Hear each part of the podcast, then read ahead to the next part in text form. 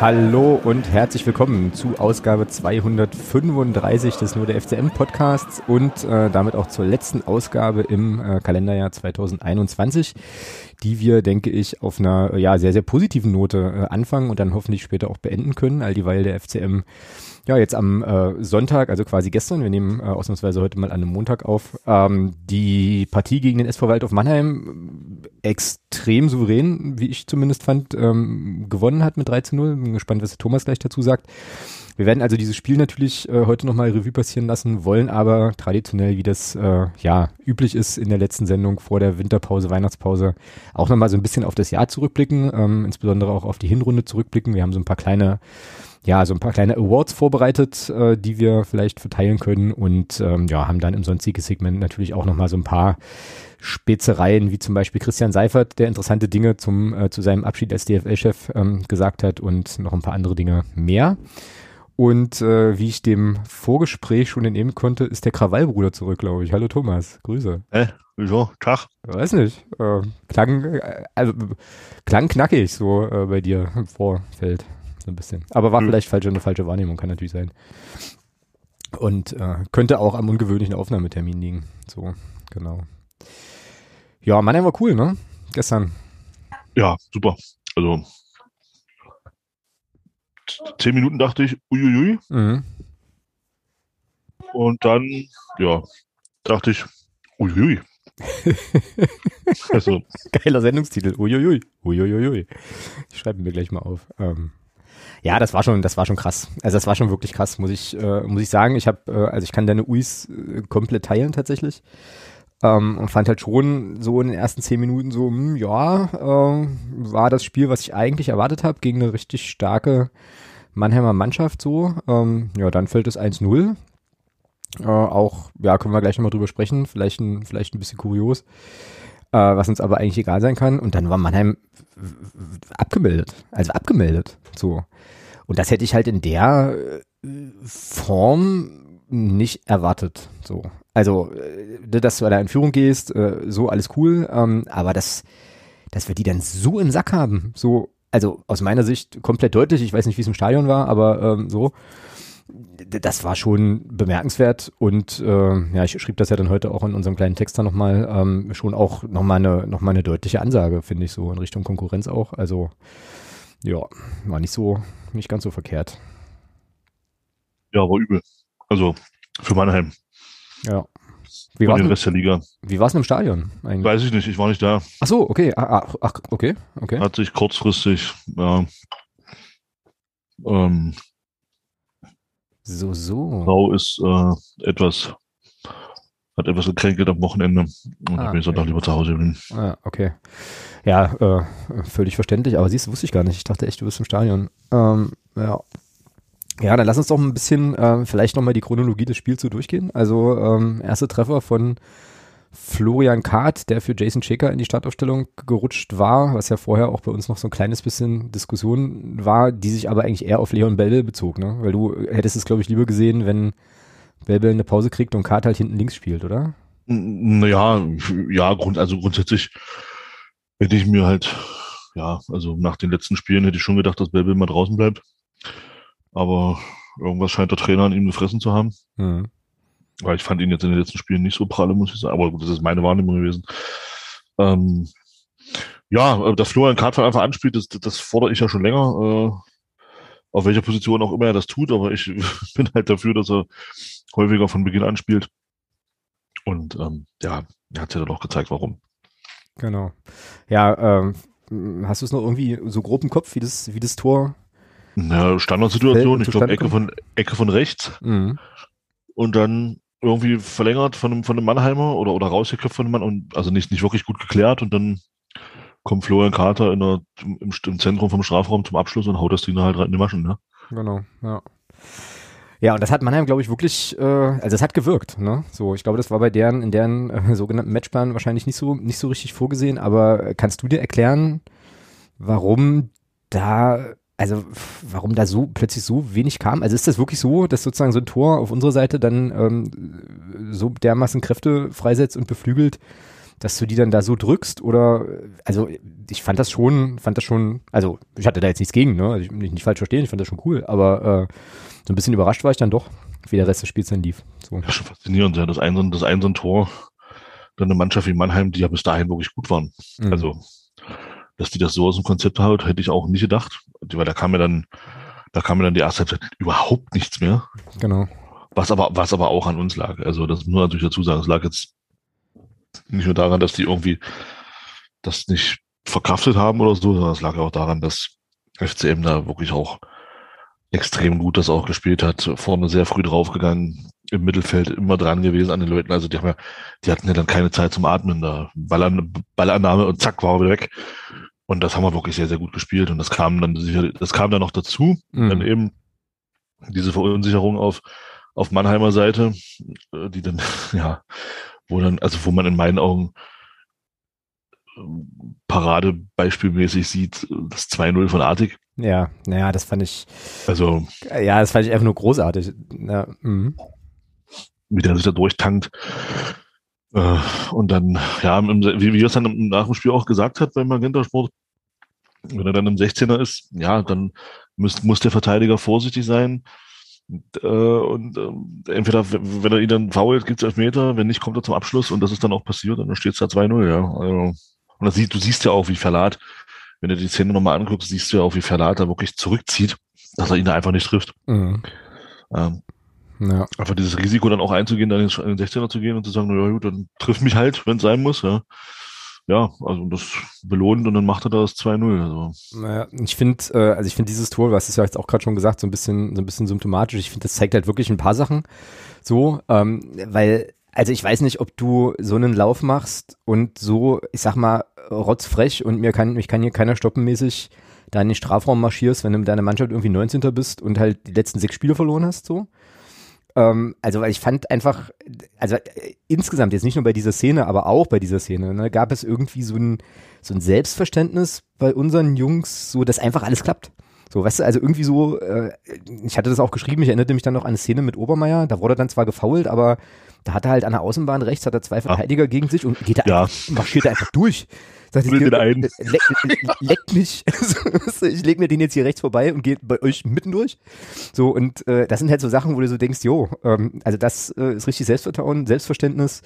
So, ähm, und dann macht halt eben auch Artig äh, so einen, so einen Lauf. Ich glaube, der äh, verhubelt da fast den Ball, glaube ich, noch kurz vorm Abschluss irgendwie so oder kriegt ihn dann halt nochmal irgendwie wieder, keine Ahnung. Äh, also hat er vielleicht auch ein kleines bisschen, so ein kleines bisschen Glück, aber gut, das hast du dann in dem Moment auch, ja, und nagelt das Ding dann da so rein. Ähm, ja, also schon so ein bisschen so, so 1,69 Dampfwalze. Ich weiß nicht, wie groß er wirklich ist, aber es könnte schon durchaus sein, dass das ungefähr hinkommt. Ein bisschen über 71 ist er, glaube ich. Ach so, okay. Ähm, und, und dann ist das Ding da drin, ja. Und da dachte ich mir so, also ohne Witz, ich saß, ich, saß bei mir da im Wohnzimmer, ja, und musste da erstmal laut und deutlich artikulieren, Alter, was für ein geiles Tor. Es hat natürlich keiner gehört, weil war ja keiner da. Aber Heidenei, ja, so. Und äh, dann steht das, dann steht das da tiefenentspannt 2-0 und man schippert so ein bisschen ähm, so ein bisschen in die Halbzeitpause und ich springe jetzt mal noch ein bisschen äh, so in die Endphase, weil äh, Adek eigentlich, naja, eigentlich noch ein Tor machen muss, ja. So. Ähm. Ja, ich habe also ich habe ihn schon drin gesehen. Ich hatte äh, ich also, frage mich, was da passiert ist, also ne, so. Also ich hatte dann ich hatte dann auch schon gejubelt und dann habe ich gesehen, nee, warte mal, scheiße, das war's außen jetzt. Mm, genau. Ja, naja, gut, mein Gott. Es war, war ihm wahrscheinlich zu einfach. Ja, richtig. Das war, das ja. war dann am Ende vermutlich zu billig, ja. So. Das ist halt, aber das ist halt auch wieder so eine Szene, ja, gut, das kannst du dir halt bei 3-0 und Tabellenplatz 1 kannst du dir das erlauben. Ja, richtig, genau. Ähm, bei 0-0 und Tabellenplatz 15, wenn du den nicht querlegst und dann vorbeischießt, dann wirst du gelüncht. Mhm. Ja. Äh, ja, weil da sind ja noch, ich glaube, Schuler ist noch mitgelaufen. Und ich glaube, Cheka war auch noch mit dabei in der Szene. Mhm, also er kann noch, er kann abspielen auch, er hat also, also ein kleines Mini-Zeitfenster genau. zum Abspielen, macht es nicht. Nee, Mini-Zeitfenster? Die laufen zu dritt auf den Torwart zu. Naja, ich glaube, also sozusagen, also in dem Moment, in dem er kurz vor dem Tor ist, da gab es dann sozusagen nur eine Gasse, in die er spielen konnte, ähm, was er nee, machen kann. Querlegen. Na, ich habe die Szene jetzt nicht mehr so vor Augen, aber ich glaube, es war, also ist ja auch egal, also ich, ja, querlegen, aber sagen auf eine bestimmte Art und Weise, das musste dann halt passen. Ist ja auch Bums äh, und kann halt aber auch alleine abschließen, aber ja, eigentlich macht er den neuneinhalb von zehn Mal macht er den eigentlich blind, ja. Ja, und dann schießt er den vorbei. Ich dachte so. Ups.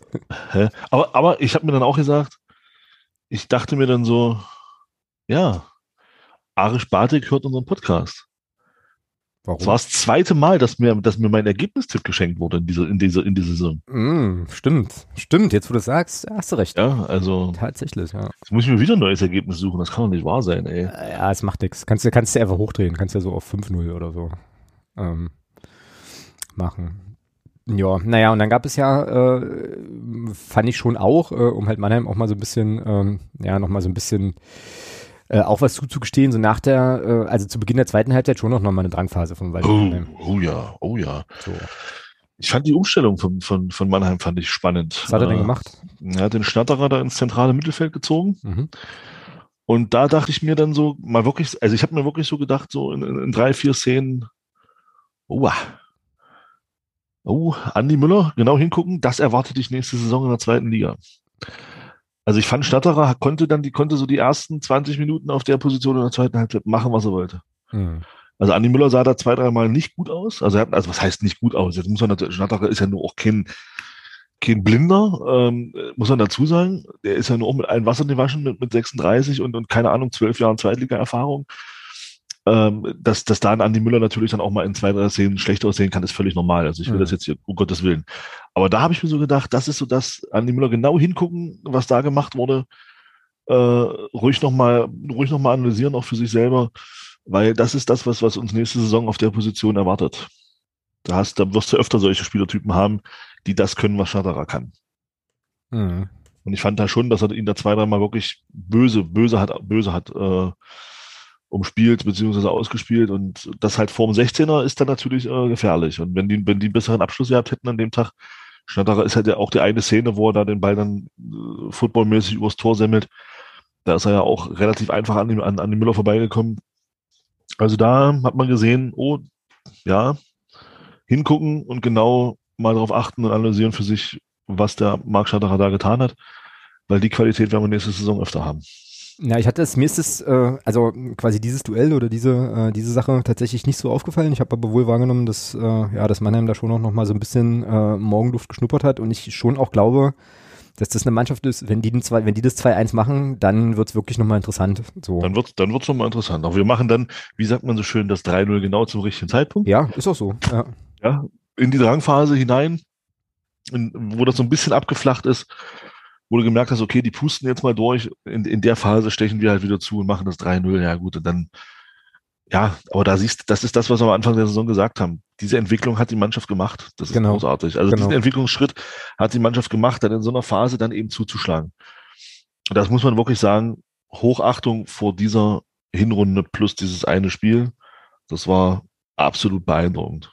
Mhm, ja, unterschreibe ich dir so. Äh, Luca Schuler auch schon mit seinem zehnten Tor. Das hatte ich jetzt auch gar nicht so auf dem Schirm, aber ähm, ja, zusammen mit Artig bester Torschütze. Also ähm, auch eine richtig, richtig coole Entwicklung, richtig coole Nummer. Ähm, trotz einiger, also jetzt sind wir schon so ein bisschen in der Bilanz, ne? Aber trotz ja, einiger, ja, egal, trotz einiger kleinerer Hänger vielleicht auch, ne? Aber ja, aber ähm, ist ja normal. Das ist doch völlig normal. Ja, und trotzdem, ich sag ja, und trotzdem halt eben zehn Buden. Ähm, also das spricht auf jeden Fall für den Kollegen. Richtig, richtig cool. Ähm, ja, dann gab es ja noch zwei gelb-rote Karten gegen Mannheim, ähm, die ja. dann eben auch passieren. Ne? Also, ja, also an der an der Stelle auch nochmal, also möchte ich auch nochmal sagen, ich hatte das in einer anderen Gruppe auch geschrieben, ähm, bockstarke Leistung von Kozlowski und, und, und Gespann. Mhm, fand ich auch, ja. Ich fand Schiri Gespann überragend. Ja. Überragend. Also da war für mich kein Fehler dabei, gute, gute Karten, ähm, also gute, guter Einsatz von Karten, nicht übertrieben gleichgezogen, sondern wirklich in den Momenten, wo es wirklich auch richtig war, die Karte zu ziehen. Also Top-Leistung vom Schiri-Spann. Mhm, fand ich auch. Es gab ja noch diese eine Szene mit, äh, ich glaube, Schuler und Verlat im, im Zweikampf. Ja, das, das so, ist für mich kein nie nur nimmer Elfmeter. Ja, also. fand ich auch, wo, äh, also für mich auch irgendwie klar war, na gut, Schuler stellt ja seinen Körper da rein und wird dann von hinten, also das so. Also er, er springt da in den Laufweg von, von Verlat rein, wo wird dann Verlat hin. Ja, genau. Und, ja, also ja, ja, genau. Ball, Ball ist nicht da, es ist also auch kein Blocken da um den Ball, für den Ball oder, also von daher, also war für mich lächerlich da. Also für mich niemals Elfmeter. Genau, ja.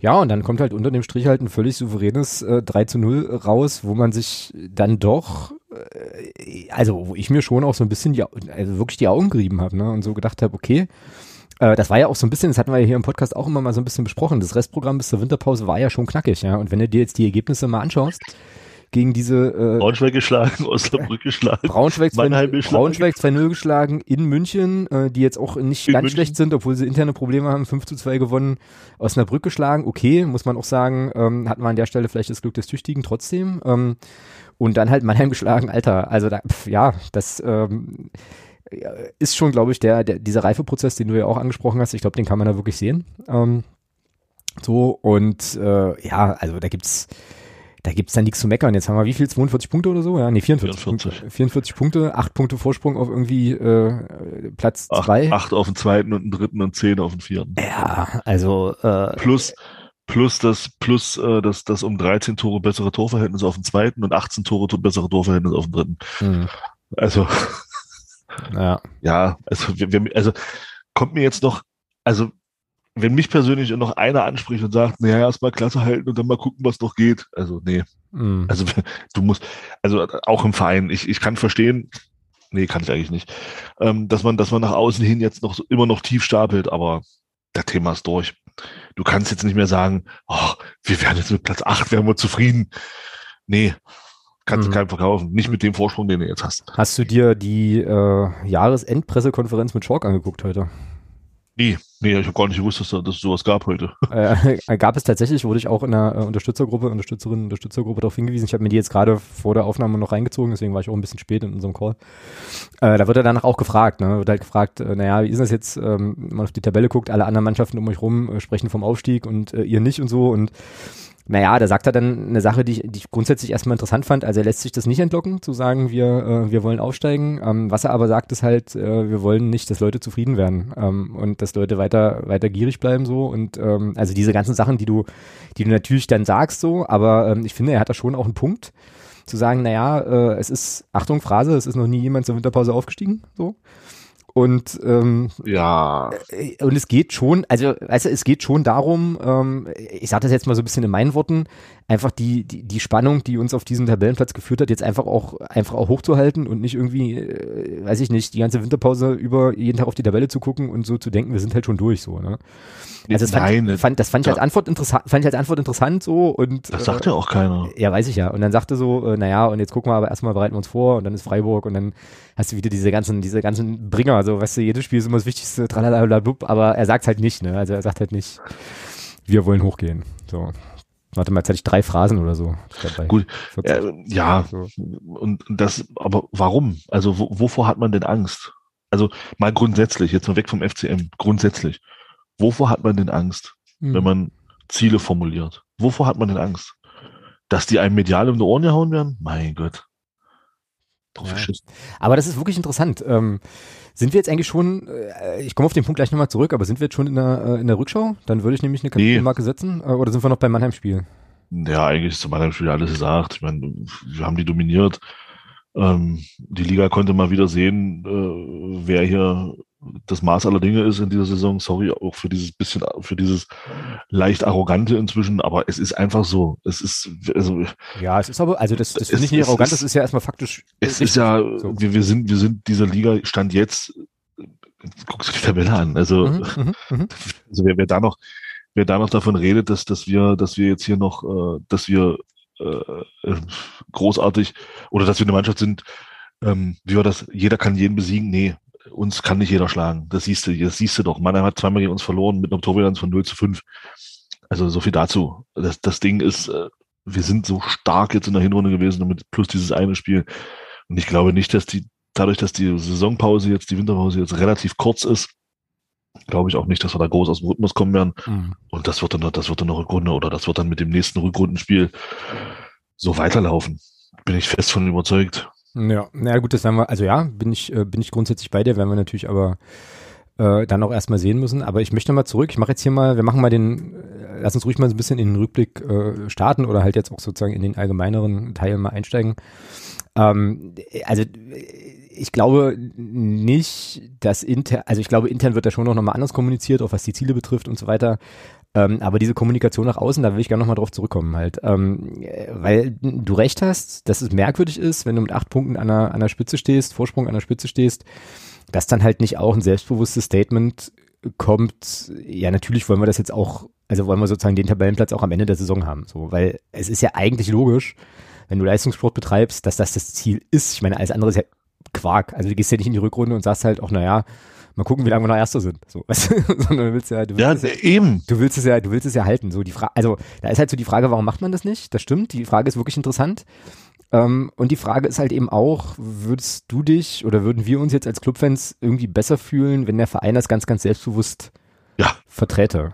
Also ich schon. Also ich, ich, ich finde es geil, wenn der FCM sich hinstellt und sagt, so, wir sind jetzt, wir sind jetzt Tabellenführer nach 20 Spielen mit acht Punkten Vorsprung und das wesentlich bessere Torverhältnis.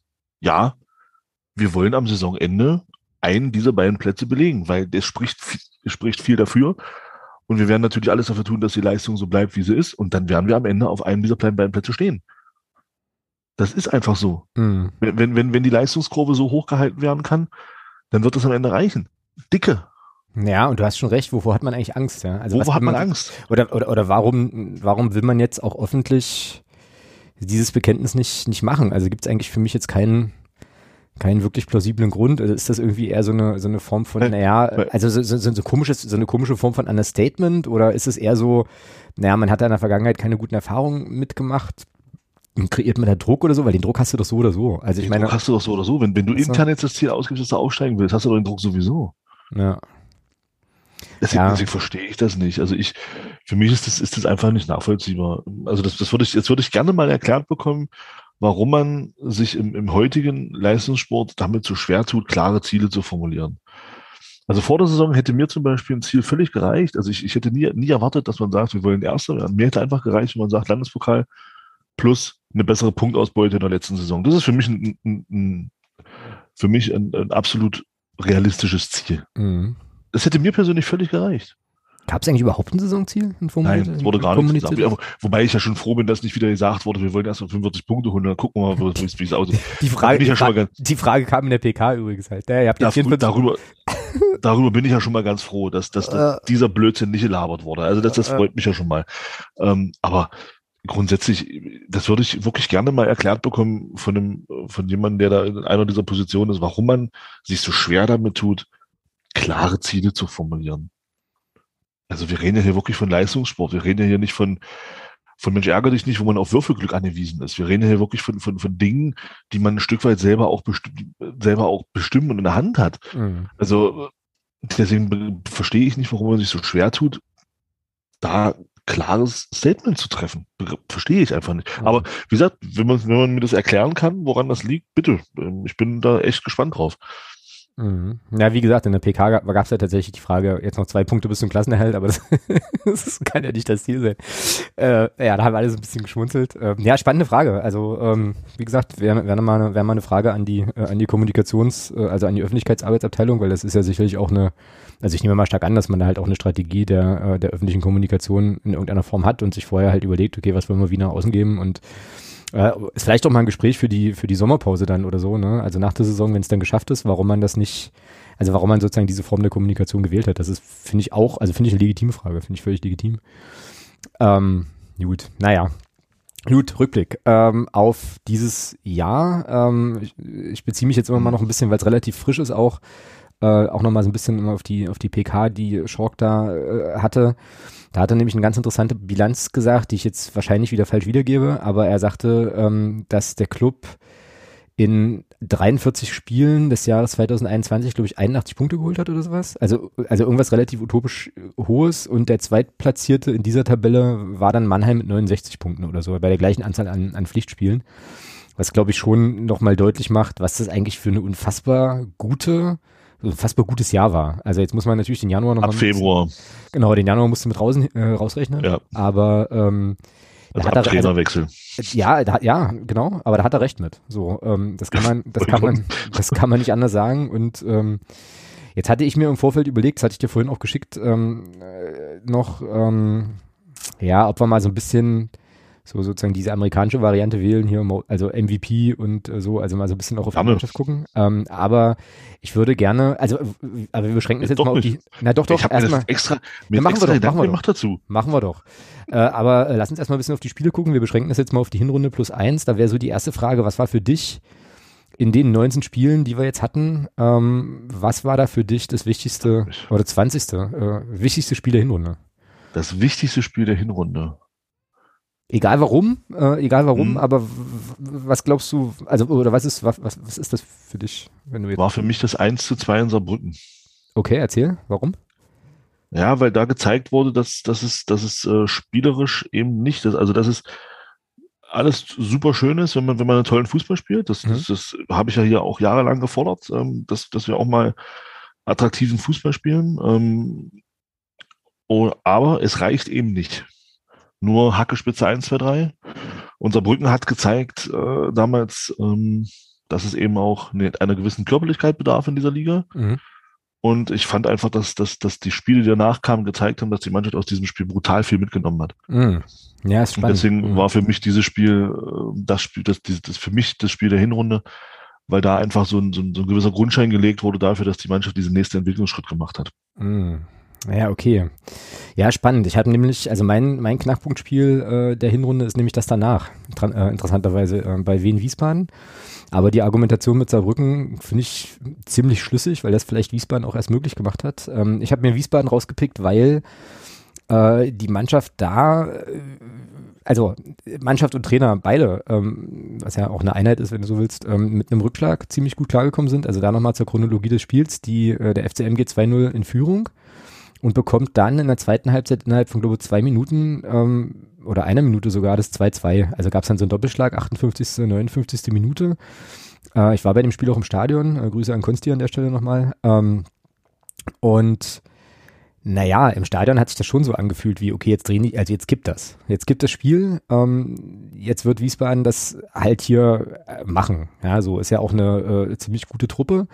Dann gibt's diese Wechsel, ähm, das also, beziehungsweise, doch genau, dann gibt's diese, ach nee, die Wechsel kamen schon, zwar, jetzt erzähle ich Quatsch, also Brünker kam zur Halbzeit rein, Luca Schuler dann in der 75. Minute ähm, und die beiden entscheiden das ja dann und machen dann halt noch, äh, also Brünker in der 83. Minute ist 3-2 und Schuler dann in, in der Nachspielzeit macht den Deckel drauf zum 4-2. Und da fand ich so, das kippte im richtigen, also im richtigen Moment wieder in unsere Richtung. Ähm, antwortet es dann sozusagen nach dem, nach dem Saarbrückenspiel und ziehst es auf die Art und Weise.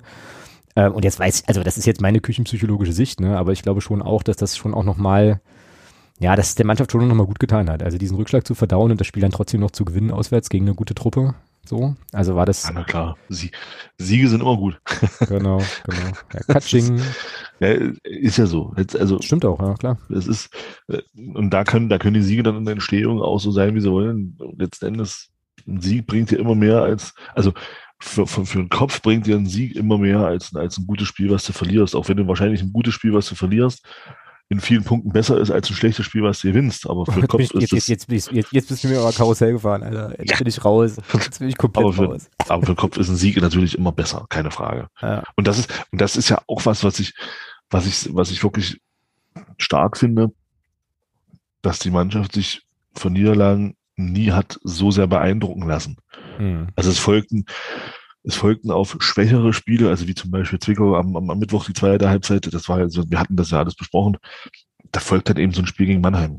Und mhm. das zieht sich ja auch durch die Hinrunde, dass auf mhm. schwächere Leistungen immer dann auch Leistungen folgten, wo du gedacht hast, ja, cool.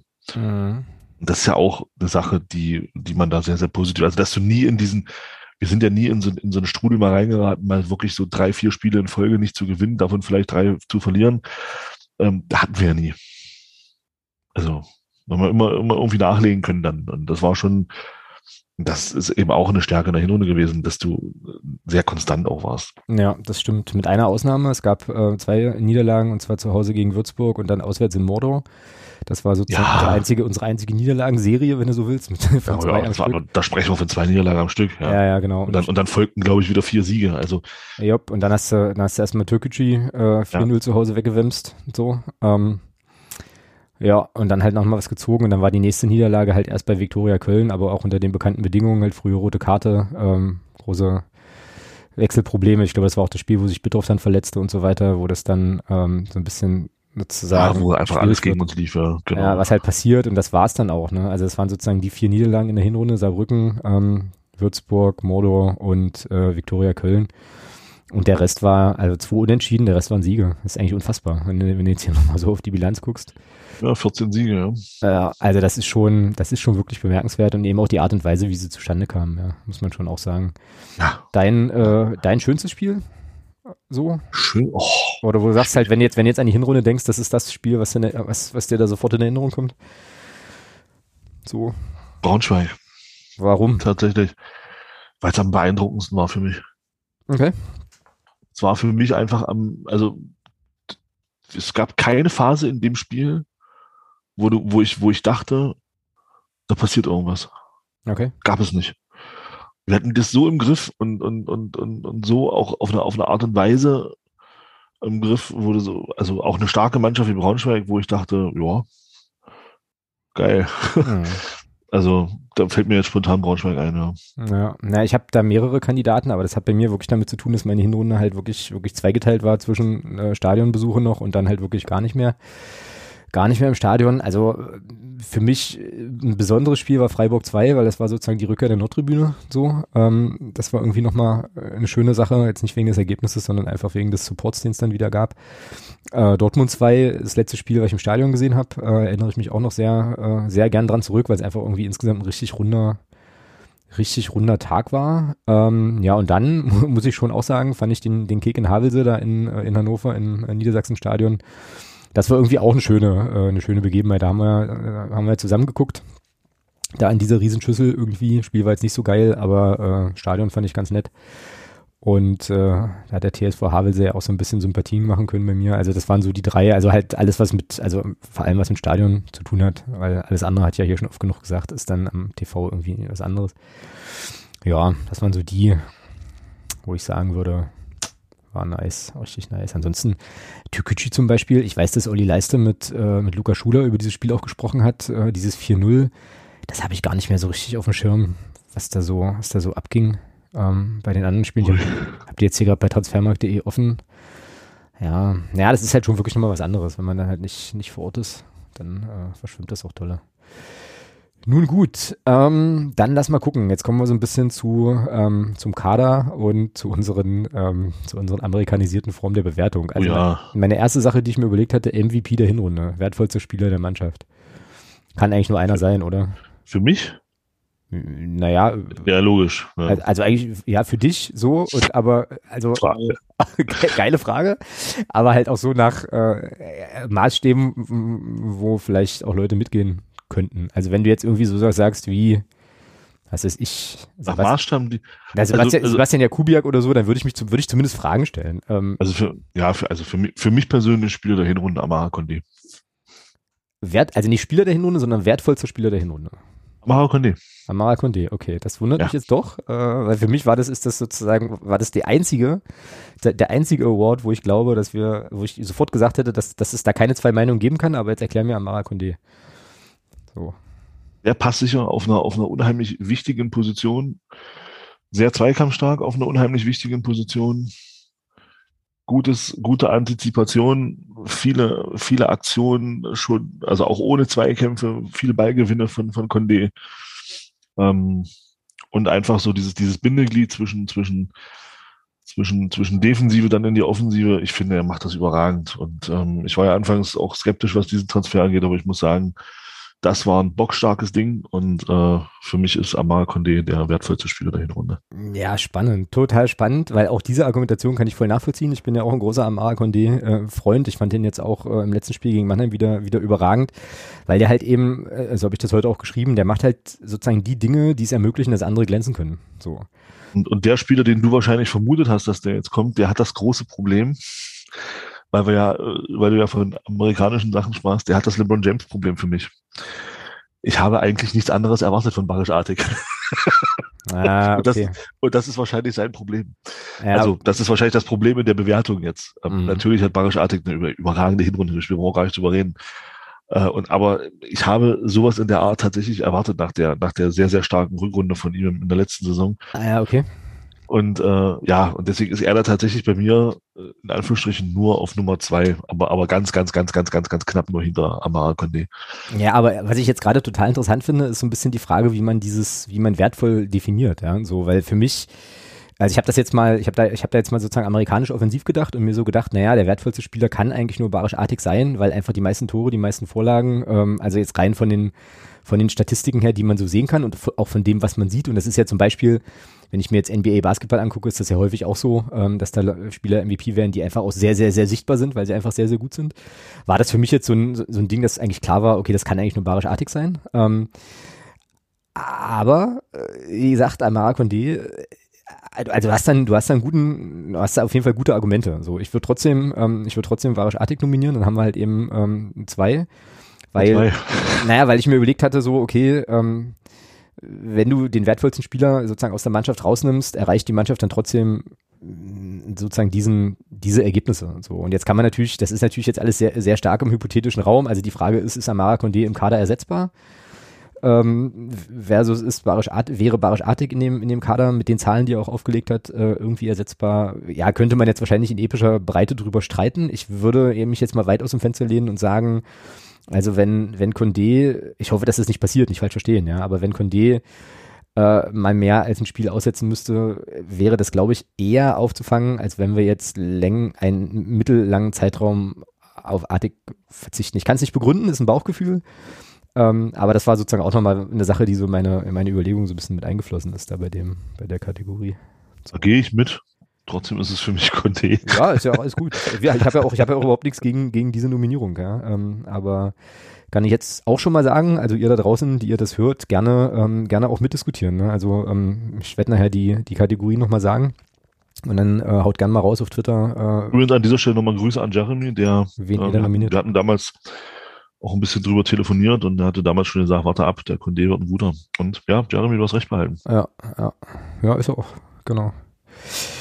Gut, nächste Kategorie auf meiner Liste. Ähm, äh, bester zwölfter Mann, also wichtigster Einwechsler der Hinrunde. Ähm, ich weiß jetzt nicht, ob Einwechsler das überhaupt trifft, aber sozusagen, also was ich damit meine, ist sozusagen der Spieler, der jetzt nicht unumstrittener Stammspieler war, aber äh, einfach gut war, dass man auf der Bank hatten. Weißt du, wie ich meine? Also, weißt du ungefähr, ja. wie, das, wie, ich das meine? Ah, zweiteilt. Also da habe ich zwei Spieler. Na denn, sag an. Ich habe noch also, gar keine, ich habe noch gar keine abschließende Meinung. Also Nummer eins habe ich ähm, ähm, Kart, weil er eben sehr oft von der Bank kam oder relativ häufig von der Bank kam. Mhm. Und ich finde schon auch äh, offensiv dann, wenn er dann offensiv eingewechselt wurde, schon auch was bewegen konnte. Mhm. Ähm, der andere Kandidat für mich ist Kai Brünger. Ja. Weil er eben auch, wenn er reinkam, also gerade auch Havelse, also ich finde, er hat immer äh, Dinge in, in, unser Spiel gebracht, die wir vorher dann nicht hatten. Mhm. Und deswegen würde ich da tatsächlich Kai Brünker nominieren. Ja, bin ich, äh, also bei der Nominierung bin ich auch. Ich habe jetzt gerade nochmal hier so ein bisschen die Kaderliste durchgeguckt. Es ist aber auch schwierig, weil, ähm, naja, weil Christian Tietz halt einfach auch ein, auch ein relativ festes Korsett hat, bei dem er wirklich wenig ja, ändert. Ne? Das, das stimmt. Muss man, muss man schon, stimmt. muss man schon auch sagen. Aber ich glaube, ähm, ich wäre da an der Stelle auch bei Kai Brünker, der tatsächlich, das habe ich jetzt nicht nachgeguckt, könnte man nochmal machen, aber schon, glaube ich, auch wenn er eingewechselt wurde, auch immer eher so erster Einwechsler war mit. Ähm, vielleicht kriege ich das jetzt hier auf die Schnelle mal noch raus, aber ich glaube, das kriege ich jetzt so schnell nicht hin, Leistungsdaten. Aktuelle Saison. Ähm, und genau wie du sagst, also bei Kai Brünker, also bei Kai Brünker ist es halt so, finde ich, da weißt du genau, was du kriegst. So. Du weißt genau, was er dir gibt und er gibt dir das auch immer. So, also er liefert eben mit dem, was er kann, mit dem, was er macht, liefert er, finde ich, sehr, sehr zuverlässig ab. Kann sich zu 1000 Prozent darauf verlassen. Es gibt ja auch Spieler, die, ich sag das jetzt mal so ein bisschen in die Tüte, die müssen eher von Anfang an spielen, weil die ein bisschen was brauchen, bis die im Spiel sind oder so. Und das ist bei Brünker, glaube ich, glaube ich, nicht so. Ähm, ja, ich kriege das jetzt ja mit den, mit den Einwechslungen, glaube ich, auf die Schnelle nicht gesehen. Aber ja, wäre für mich auch äh, ein Brünkinho. So. Äh, außerdem unvergessen in, äh, in Wiesbaden sein Fußballclub Magdeburg da aus der, aus der Interviewzone raus. Äh, schon allein deswegen muss man den hier nominieren.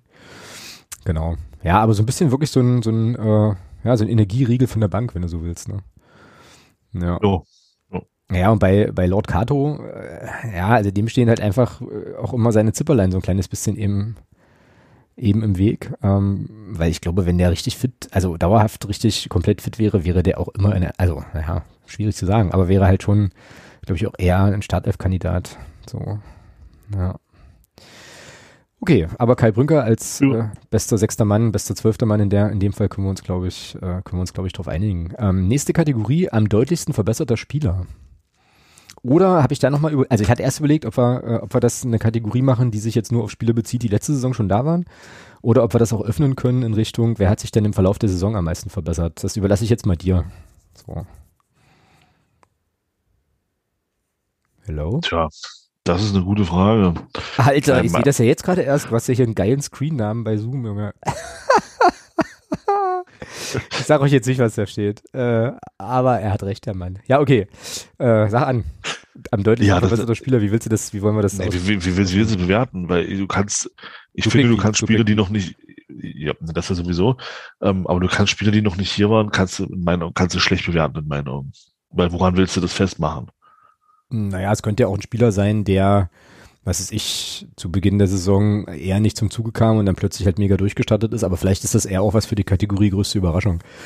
Ja, ähm, das würde ich eher sagen. Also, also, also meist verbesserter Spieler, würde ich sagen, müssten wir schon einen Spieler nehmen, der letzte Saison, ja, da, da gibt es tatsächlich nur einen. Da gibt's, da kann es nur einen geben. Mhm, na, da bin ich auch, auch da bin ich jetzt wieder gespannt. Also meist verbesserter Spieler von denen, die letzte Saison da waren. Ja und diese Saison gespielt haben, hm, genau. da kann, da kann es nur Conte geben, Con, äh, Solot Conte geben. Also, mm, mm, mm, also da sehe ich keinen anderen, äh, der so einen Leistungssprung gemacht hat wie, wie, wie Sissi Conte. Mm. Ja, also im Vergleich Punkt. von der letzten Saison zur, jetzt, zur jetzigen Saison sehe ich keinen anderen. Also da kannst du mir jetzt kommen, mit wem du willst. Also ja, total guter Punkt und total äh, schockierend für mich, dass ich den, weil er jetzt schon so lange verletzungsbedingt raus ist, gar nicht auf dem Schirm mehr hatte. Huiuiui, Asche auf mein Haupt, aber klar, nee, da gehe ich mit. Ähm, klar, das war ja auch so ein bisschen äh, vor der Saison so unser Ding. Ähm, also wir haben ihn ja hier schon noch gescholten, muss man schon sagen, und müssen da, glaube ich, zu Recht. Zu Recht aus der letzten Saison, müssen dann aber. Also war immer bezogen auf die letzte Saison. Ja, müssen dann aber zu dem, was er geleistet hat, müssen wir dann schon, äh, müssen wir da schon Buße tun. Also, ähm, also da kam, da gab es schon eine, eine, immense Steigerung, das ist ja. keine Frage. Ja. ja, ja. Ja, und dann hat ihn leider diese scheiße schwere Verletzung dann, dann der Dolle ausgebremst so. Ähm, ja, nee, du hast recht, da gehe ich, äh, da gehe ich mit. Ansonsten habe ich jetzt auch nochmal hier geguckt, würde es mir auch schwerfallen, da jetzt wirklich jemandem einen Riesenleistungssprung zu attestieren. Ich hätte jetzt sonst noch, also wenn es keinen Sir Lord Conte bei uns im Kader gäbe, hätte ich, glaube ich, sonst noch mal, ähm, ja, noch mal Andi Müller vielleicht in den Ring geworfen, ähm, weil ich halt, na, weil ich, nee. na, weil ich halt schon finde, na, dass er halt anders eingesetzt wird, aber trotzdem sehr, also trotzdem überzeugt. Aber er hat es ja nicht, es ging ja jetzt hier um Verbesserung. Ja, ist halt so die Frage, ja, wie man das definieren will, ja. Ja, ja, also, also ich finde, also Andi Müller hat sich, hat sich auf einem, auf einem sehr hohen Niveau, finde ich, stabilisiert. Aber okay. er hat sich jetzt nicht, okay. finde ich jetzt, also, also immer im Vergleich mit Sissy, ja, also, weil Sissy kam ja wirklich von runtergeschoss dritte Etage, also, und jetzt, also, wenn man das vergleicht mit den Leistungen, die er dann wirklich auch gebracht hat zu Beginn der Saison, da kannst du es ja, also kann es, kann es, hm. nee. Ja, hast recht. Ja, komm, hier, hast recht. Also, äh, Sirlot ist da unser, ist dann unser am meisten verbesserter Spieler und ich hoffe doch inständig, ähm, dass die Verletzung ihm ja, auch jetzt nicht, also äh, nicht seiner Waffen allzu stark beraubt hat. ist halt immer so ein bisschen so ein, so ein, so ein fieses Ding, wenn du dann halt da zurückkommst. Ähm, und also sozusagen Tempo im Prinzip jetzt erstmal sozusagen das Hauptding ist, was du, was du bringst und darauf aufbaust. Äh, würde ihm sehr, sehr, sehr wünschen, dass er daran äh, in der Rückrunde noch anknüpfen kann. Das äh, würde mich wirklich freuen, auch im, mit Blick auf meine Saisonspende, wo ich ihm ja eine äh, extra Kategorie auch gewidmet hatte. Ähm, ja, nee, aber da hast du recht. Sirlot, nehmen wir da. Okay, nächste Kategorie, also vorletzte Kategorie, bevor wir dann nochmal zu möglichen Kader, über mögliche Kaderveränderungen sprechen müssen, ist größte Überraschung. Das meine ich positiv, weil äh, sozusagen das nächste Ding ist dann größte Enttäuschung. Also wer hat dich am meisten überrascht in positiver Hinsicht? Oh, zwei. Zwei hm, Spieler ist schwer. Ich habe ich hab einen. Ähm, also ich tendiere da tatsächlich in Richtung äh, in Richtung Jason Chicker. Ja, ich auch. Ich auch. Wir sollten einen Podcast zusammen aufnehmen. Das ist auch mein, das ist auch, das ist auch mein Kandidat, ja. Ähm. Ich hatte, der zweite Kandidat wäre Conor Krempicki für mich. Okay. Aber es ist tatsächlich, es ist dann für mich eher Jason Shaker, weil er nach der Verletzung von, von Container reinkam äh, und nach zwei, drei Spielen, die er so ein bisschen gebraucht hat, das hat man gemerkt. Ähm, aber dann fand ich, äh, hat er das wirklich sehr, sehr gut gespielt auf der Position und ähm, deswegen Jason Schicker. Mm, ja, gehe ich mit. Wie gesagt, wäre auch meine Nominierung gewesen. Auch da hatte ähm, Ottmar Schork in dem äh, Pressegespräch nochmal äh, noch mal was zu gesagt, äh, was jetzt glaube ich auch kein Geheimnis ist. Also Jason Schicker und Conor Krempicki sollten eigentlich den schon feststehenden Artig-Abgang auffangen, ähm, so. Und äh, naja, jetzt spielen Cheka und äh, Artig jetzt nicht ganz so schlecht auch miteinander, ähm, wenn sie beide zusammen auf dem Platz stehen. Und äh, ja, ich habe ja so ein bisschen äh, Conor Krempicki so als meinen äh, äh, Schläferspieler vor Beginn der Saison äh, so ein bisschen nominiert, von dem äh, ich Fast auch. Fast auch bis ja, jetzt. Genau, von dem ich so glaubte, dass wir den, also dass wir den häufiger sehen, als man denken würde. Ähm, aber jetzt rein von der Entwicklung her äh, erinnere ich mich halt noch gut. Ich glaube, Dortmund 2 war so das erste Spiel, wo er von Beginn an gespielt hat, oder das zweite. Also jedenfalls so um die Zeit äh, ist er da in den Kader gerutscht und hat mich da überzeugt so und ähm, ja auch immer, wenn er gespielt hat, dann eine gute, ähm, solide bis gute bis sehr gute Leistung abgeliefert. Also ähm, der Bengel kann kicken und ist Wenn da jetzt, jetzt noch ein bisschen, Mhm. noch ein bisschen Abgewichstheit im Torabschluss dazukommt, dann ansonsten kann der Bengel alles. Technisch gut, Ja. dribbelstark, genau. hat eine gute Übersicht. Ähm, wenn da noch ein bisschen Abschlussstärke dazukommt, holla die Waldfee. Ja, genau. Ja. Ja, also auf jeden Fall auch, äh, auch super eingeschlagen, auch ein super Weg, ja. Äh, Schuler das gleiche, kommen beide aus der Regionalliga im Großen und Ganzen, wobei Schuler wohl auch bei den Profis schon mal geschnuppert hatte. Ähm, und das war ja auch ein Kritikpunkt, muss man auch sagen, auch hier in dem Podcast war es ein Kritikpunkt, äh, dass viele der Verpflichtungen ähm, eben jetzt nicht naja, dritte Liga oder höher waren, sondern schon auch eher aus, Ja. unteren, aus unteren Ligen kamen. Aber an der Stelle muss man tatsächlich sagen, Da muss man, ja, absolut. Also muss man hat da Ottmar gepasst, Schork. ja. Ottmar gepasst. Schork, das ist mit, das ist Minimum eine 1 minus. Absolut. Ja, Muss man sagen, ja, das ist, äh, das ist äh, transfertechnisch Minimum eine 1 minus. Ich würde sogar sagen eine glatte 1, weil mhm. das ist die Leute, die da, die da auf, ähm, ich sag mal, die da neu dazugekommen sind, wenn man das so sieht. Dominik Reimann, haben wir schon besprochen, super Entwicklung gemacht. Inzwischen für mich kein Unterschied mehr zu Morten Behrens, muss ich wirklich sagen. Das Mhm. ist also ganz stark. Äh, dann Cheka, Schuler, ja, da sind Condé, Krempicki, kannst du nichts sagen. Das hat Top-Leute geholt. Das, ist eine glatte, das ist eine glatte Eins. Ja, dann gibt's Ja. natürlich, dann gibt's natürlich trotzdem auch noch Akteure wie Sechelmann, Knost, äh, Ja, aber das war einfach, also so. da dachte ich mir aber schon von Anfang an, dass das eher, dass das eher so Füllspieler sind für einen Kader, weil ich sag mal, die äh, muss, du musst ja auch einen 25, 26 Mann Kader haben. Ähm, aber auch die, auch auch Knost finde ich, hat sich zum Schluss hin, so die, das letzte, die letzten zwei Spiele fand ich ihn gar nicht so schlecht. Ist dann auch ausgebremst worden durch eine Verletzung. Jetzt mal gucken, wie es weitergeht. ja, Also, aber rein, wenn man das sieht, die Spieler, die geholt wurden und die dann auch regelmäßig gespielt haben, Ja. Ist eine glatte Eins für Herrn Schork, muss man einfach sagen. naja, auch dazu hat er sich übrigens geäußert, ne, und hat halt von sich gewiesen, dass es immer nur auf seine Person gemünzt wird, so, sondern er sagte, wir holen die, äh, wir holen die im Team und entscheiden das auch im Team. Also da hat er auch so ein bisschen, ähm, ja, das Lob halt weitergegeben, aber letzten fürs Team. ja, aber letztendlich ist er ja auch das Gesicht sozusagen dieser, dieser, dieses Bereichs des, der, der Vereinsarbeit, ne. Insofern äh, ist es, glaube ich, auch nicht ganz verkehrt, da die, ähm, das Lob an der Stelle auch an ihn zu richten. Kann man, kann man nur loben, muss man, muss man nur loben. Also Ja, ja. gibt's, gibt's keinen Ja. Vertun. Genau, jetzt hat Sechelmann äh, zum Beispiel auch immer mal wieder mit Verletzungen zu tun gehabt und so hatten, also, aber was man auch sagen kann, ist, es haben eigentlich auch alle, die gekommen sind, irgendwann mal ihre Minuten bekommen, so, ähm, ne? also jetzt bis auf die, bis auf unsere Eigengewächse, oh, ähm, Ja, das ist noch, das ist noch so ein. Punkt, aber da wäre ich noch drauf gekommen. Da kommen da komme ich noch drauf. Ja. ja, hat, äh, da, auch, dazu hat Schork was gesagt in der, äh, also da Ah, kommen ich sehe dann schon, ich sehe schon, ich muss mir, ich sehe schon, ich muss mir die unbedingt mal angucken. Die, Ja, ich fand schon, dass sich das, Also ich fand schon, dass sich das, äh, dass sich das gut gelohnt hat halt. Aber äh, finde das jetzt auch nicht so schlimm, dass du es nicht gesehen hast, weil dann kann ich noch ein paar Sachen, ein paar Sachen ergänzen. Aber auch zu den beiden Personalien hat er sich, äh, wie ich fand, in einer interessanten Art und Weise geäußert. Aber äh, wir waren jetzt gerade bei den Transfers und bei den positiven Überraschungen. Ähm, und da kann man wirklich sagen, hatten wir schon schlechtere Transferperioden. Das ist definitiv so. Ähm, wer hat dich am meisten enttäuscht oder äh, was ja, ich, das ist, Pechvogel? das ist tatsächlich, Also es ist immer so ein ja, bisschen, das, genau, ich, ich bin genau, halt mit, ich das, bin halt mit der mit der Kategorie Bezeichnung Ja. nicht so richtig glücklich. Ich meine damit, das, äh, also wo hat man gedacht, da wo hat man sich vielleicht ein bisschen mehr erwartet. das ja, wird genau. das wird anders kommen, unabhängig von den Gründen Ja. jetzt, ne? Unabhängig Genau, genau. Ja. Genau, da muss ich tatsächlich sagen, Maxi Franzke. Hm, hab ich, den hatte ich, all- den habe ich auf meiner Nummer zwei. Äh, ja. Da muss ich sagen, da muss ich sagen, Maxi Franzke, weil ich hatte den, ich hatte den für mich ja so ein bisschen als, als den Schläfer für die Saison. Ja. Äh, aber da, ja, aus welchen Gründen auch immer. Es ist, ähm, wir können es nicht bewerten, also wir können es nicht, nicht, wir wissen es nicht. Hm. Ähm, und ich finde es einfach schade, dass das bei Maxi Franzke da so ein bisschen offenbar irgendwie so ein bisschen der, ja, dass es nicht weitergeht, warum auch immer. Also ob das jetzt an ihm liegt, ob das daran liegt, dass, dass das Tietz auch sagt, okay, ich habe hier eine funktionierende 14-Mann äh, Besetzung, da rüttle ich jetzt erstmal nicht dran, woran, was es auch immer für Gründe hat. Ähm, ich hatte mir einfach bei Maxi Franzke gedacht, dass da ein bisschen, ja, dass er einfach mehr Einsatzzeit bekommt, ist nicht so. Mhm. Deswegen hier Maxi Franz an der Stelle, aber ohne da jetzt irgendwie äh, Kritik an ihm üben zu wollen. Hm, ja, ja, den hatte ich als, den habe ich als meine Nummer zwei äh, in der Kategorie. Äh, ich kann mich auch noch an den, äh, an den Podcast-Auftritt von ihm, ich glaube bei Olli, nee, bei, bei Daniel George erinnern, ähm, wo er sagte, naja, er kam jetzt aus der Verletzung auch, ähm, hat aber viele Gespräche mit dem Trainer, der voll auf ihn baut und der wird jetzt langsam rangeführt so und auf dem Level ist es aber geblieben. Also ähm, das stimmt.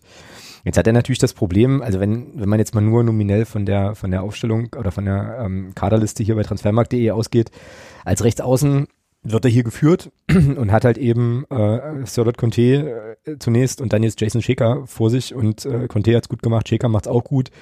Jetzt kommt halt äh, Florikat, der irgendwie naja, also sowas ist wie ein Tarek Chad auf Steroiden, ähm, so, ohne dass ich jetzt Tarek Chad zu nahe treten will. Ich meine damit eher so ein Spieler, der sehr flexibel ist, der auf vielen Positionen spielen kann und da halt eben auch eigentlich auf vielen Positionen der Mannschaft hilft. Und dann wird's für ihn, für Franzke, eben schwer, ja. Ähm, so. Aber stimmt schon, ist schade. Äh, Wäre interessant zu wissen, woran es da liegt, weil äh, auch St. Pauli muss ja irgendwann mal was in ihm gesehen haben. So, und dann, ja, also ist vielleicht, äh, vielleicht auch ein Spieler, der in der Rückrunde dann nochmal richtig Gas gibt. Ich habe äh, für mich auf dem Zettel in der Kategorie tatsächlich Lukas Liskovic. So, als ähm, Spieler, wo ich gedacht habe oder wo ich mich, äh, auf den ich mich eigentlich wirklich auch gefreut habe, weil ich glaube, dass der äh, schon auch ein bisschen was kicken kann.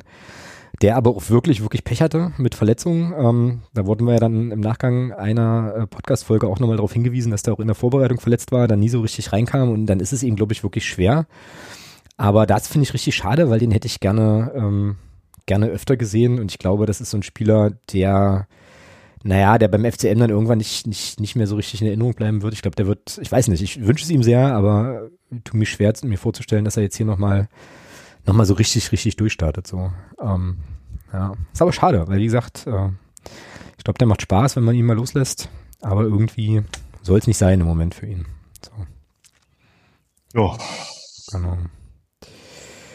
Ja, das waren jetzt erstmal so die Kategorien und dann hatte ich überlegt, dass wir ja durchaus auch nochmal so ein bisschen gucken können, ob sich im Kader nochmal was verändern sollte, verändern wird, ähm, was, also ohne, ohne jetzt zu wissen, was Ottmar Schork gesagt hat zu den ganzen Sachen, was glaubst du, ähm, wie, wie wird der, wie wird das, wie wird es im Kader, wie wird es im Kader sein? Wie, was würdest du machen? Also wenn ich, also wenn ich, wenn ich höre, was du gesagt hast zu seinen Äußerungen zum Thema Aufstieg oder Nichtaufstieg, glaube ich, gab es da auch eine eher nichtssagende Aussage. Mhm. Nach, also zumindest äußerlich. Mhm. Äh, ich glaube, da kam dann sowas in die Richtung, äh, wahrscheinlich wie, wir gucken uns auf dem Markt um und wenn wir jemanden finden, werden wir ihn verpflichten. Bingo.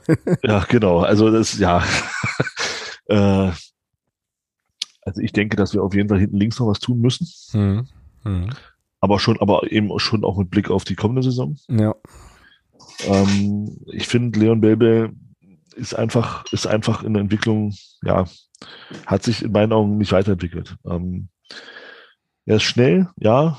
Äh, er ist nicht schlecht am Ball, ja, alles gut, aber Abschluss und auch äh, Spielverständnis, finde ich, sind bei ihm nicht, nicht da, glaube ich, wo äh, Christian Tietz das auch gerne hätte. Mhm.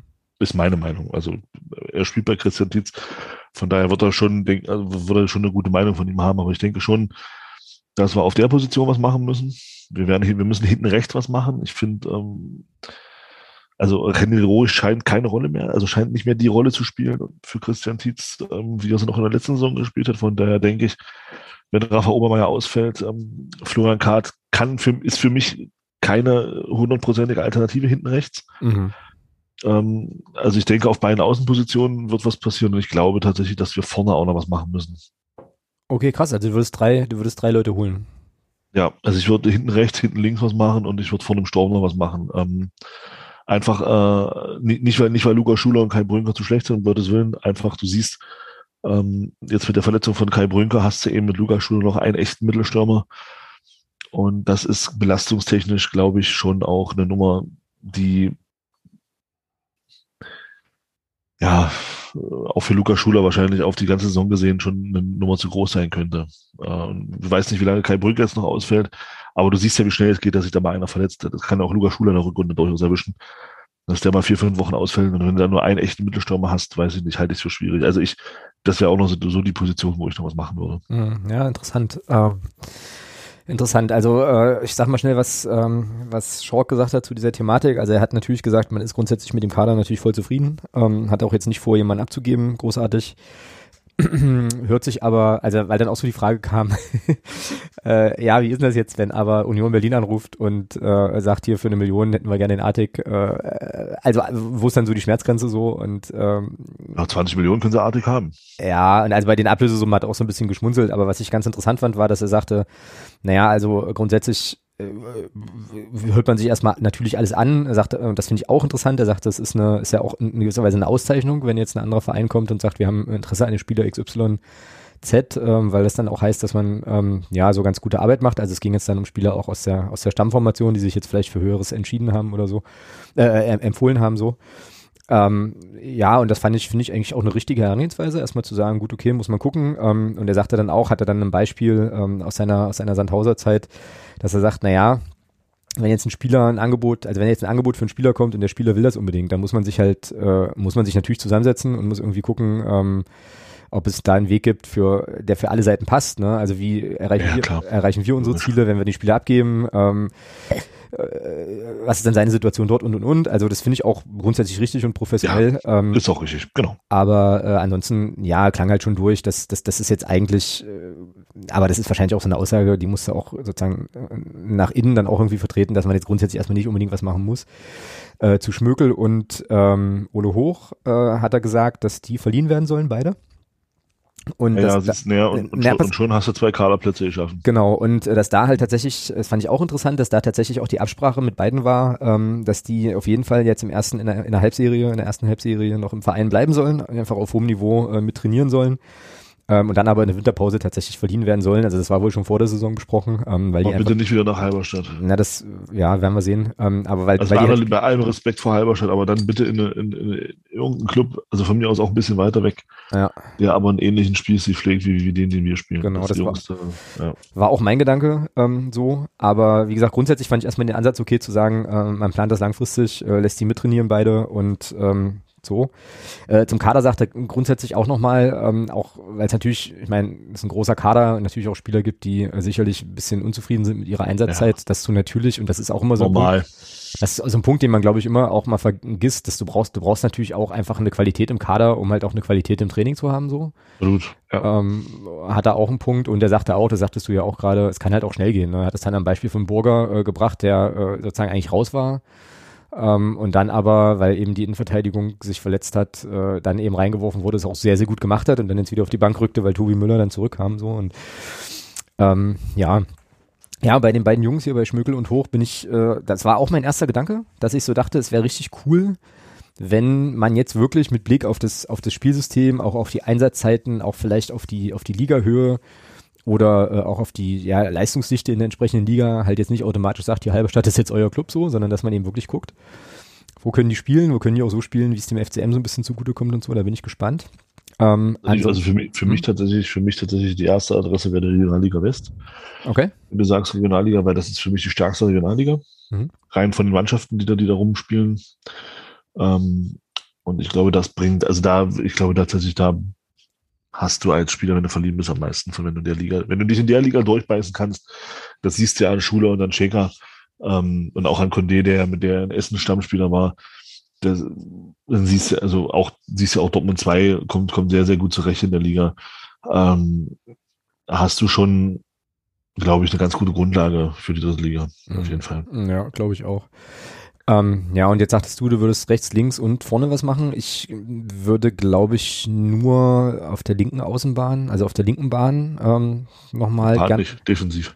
Naja, also so, ähm, naja, im Prinzip auf der, also ich will es jetzt nicht an dem Namen festmachen, also auf, aber auf der Position, die, die, die Leon Bell gerade bekleidet, würde ich, glaube ich, noch ein bisschen, ein bisschen Konkurrenz genau. gern sehen Links wollen. defensiv, ja.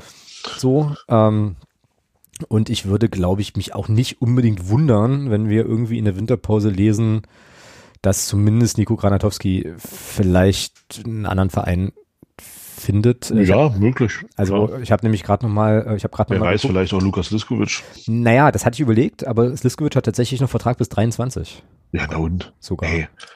Also das ist doch das, was, was Schork gesagt hat, was du gesagt hast. Also ich glaube schon, dass man sich, wenn da ein Angebot kommt für, für Lukas Liskovic, wo er sagt, okay, Mensch, hier, ich sehe da einfach die Chance auf mehr Spieler hier bei uns, dann glaube ich, ist Ottmar Schork oder auch der FCM da der Letzte, der dann sagt, okay, wir reden hier, wir lösen den Vertrag auf und fertig. Ja, wahrscheinlich. Gab es doch in der Vergangenheit schon öfter. Also er spielt doch eh keine Rolle hier.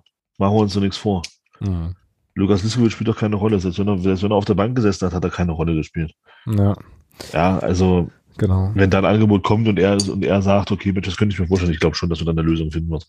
Ja, naja, und für diese beiden, äh, also wenn man sozusagen jetzt diese beiden Kaderplätze nicht mehr bezahlen müsste auch und dann vielleicht nochmal, auch mit Blick vielleicht schon auf eine Zweitligasaison, ähm, dann halt links hinten nochmal was, noch mal was macht, fände ich das prinzipiell gut, ansonsten würde ich, glaube ich, nichts machen. Also die Stürmer, das Stürmerargument stimmt schon, ähm, da ist es momentan so ein bisschen dünn. Ähm, allerdings ist halt auch so die Frage, auch dazu hat Chalk was gesagt, ähm, was bringt es, also, also wenn, dann müsstest du jetzt jemanden holen, der halt schon auch länger als ein paar Monate dann da ist, weil du musst den Spieler ja auch integrieren und so und dann halt eben auch mit Blick auf, äh, naja, auf weiteres, weitere Aufgaben in weiteren Jahren dann halt schon auch nochmal verpflichten. So. Ja, man darf gespannt sein. Also ich glaube, wir können da relativ entspannt in die, in die Winterpause gehen. Ich glaube auch nicht, weil das immer mal wieder so kommt. Ne, das, ich glaube auch nicht, dass Barisch Artig wechseln Wölte zum Beispiel, ne? Ähm, wenn man das ja immer mal wieder, immer mal wieder so hört, äh, ja, der ist dann weg und so, kann ich mir eigentlich nicht vorstellen, weil ich meine, wo, wo sonst soll denn der so Dreh- und Angelpunkt und zentrale ja. Figur sein wie bei uns? Also, weißt du? Eben, vor allem im Winter. Ja. Also keine Vorbereitung, du gehst sofort wieder, du gehst sofort wieder in den Spielmodus. Du hast keine, keine Möglichkeit, irgendwie, irgendwie über einen längeren Zeitraum nochmal zusammenzuarbeiten. Wie jetzt in der Vorbereitung, wo du sechs Wochen Zeit hast. Warum? Ja, und ich meine, der Dude ist 26, weißt du? Also wenn er jetzt, ich sag mal, ja, wenn er jetzt 30, 30 wäre und kriegt nochmal einen großen Vertrag in England, okay.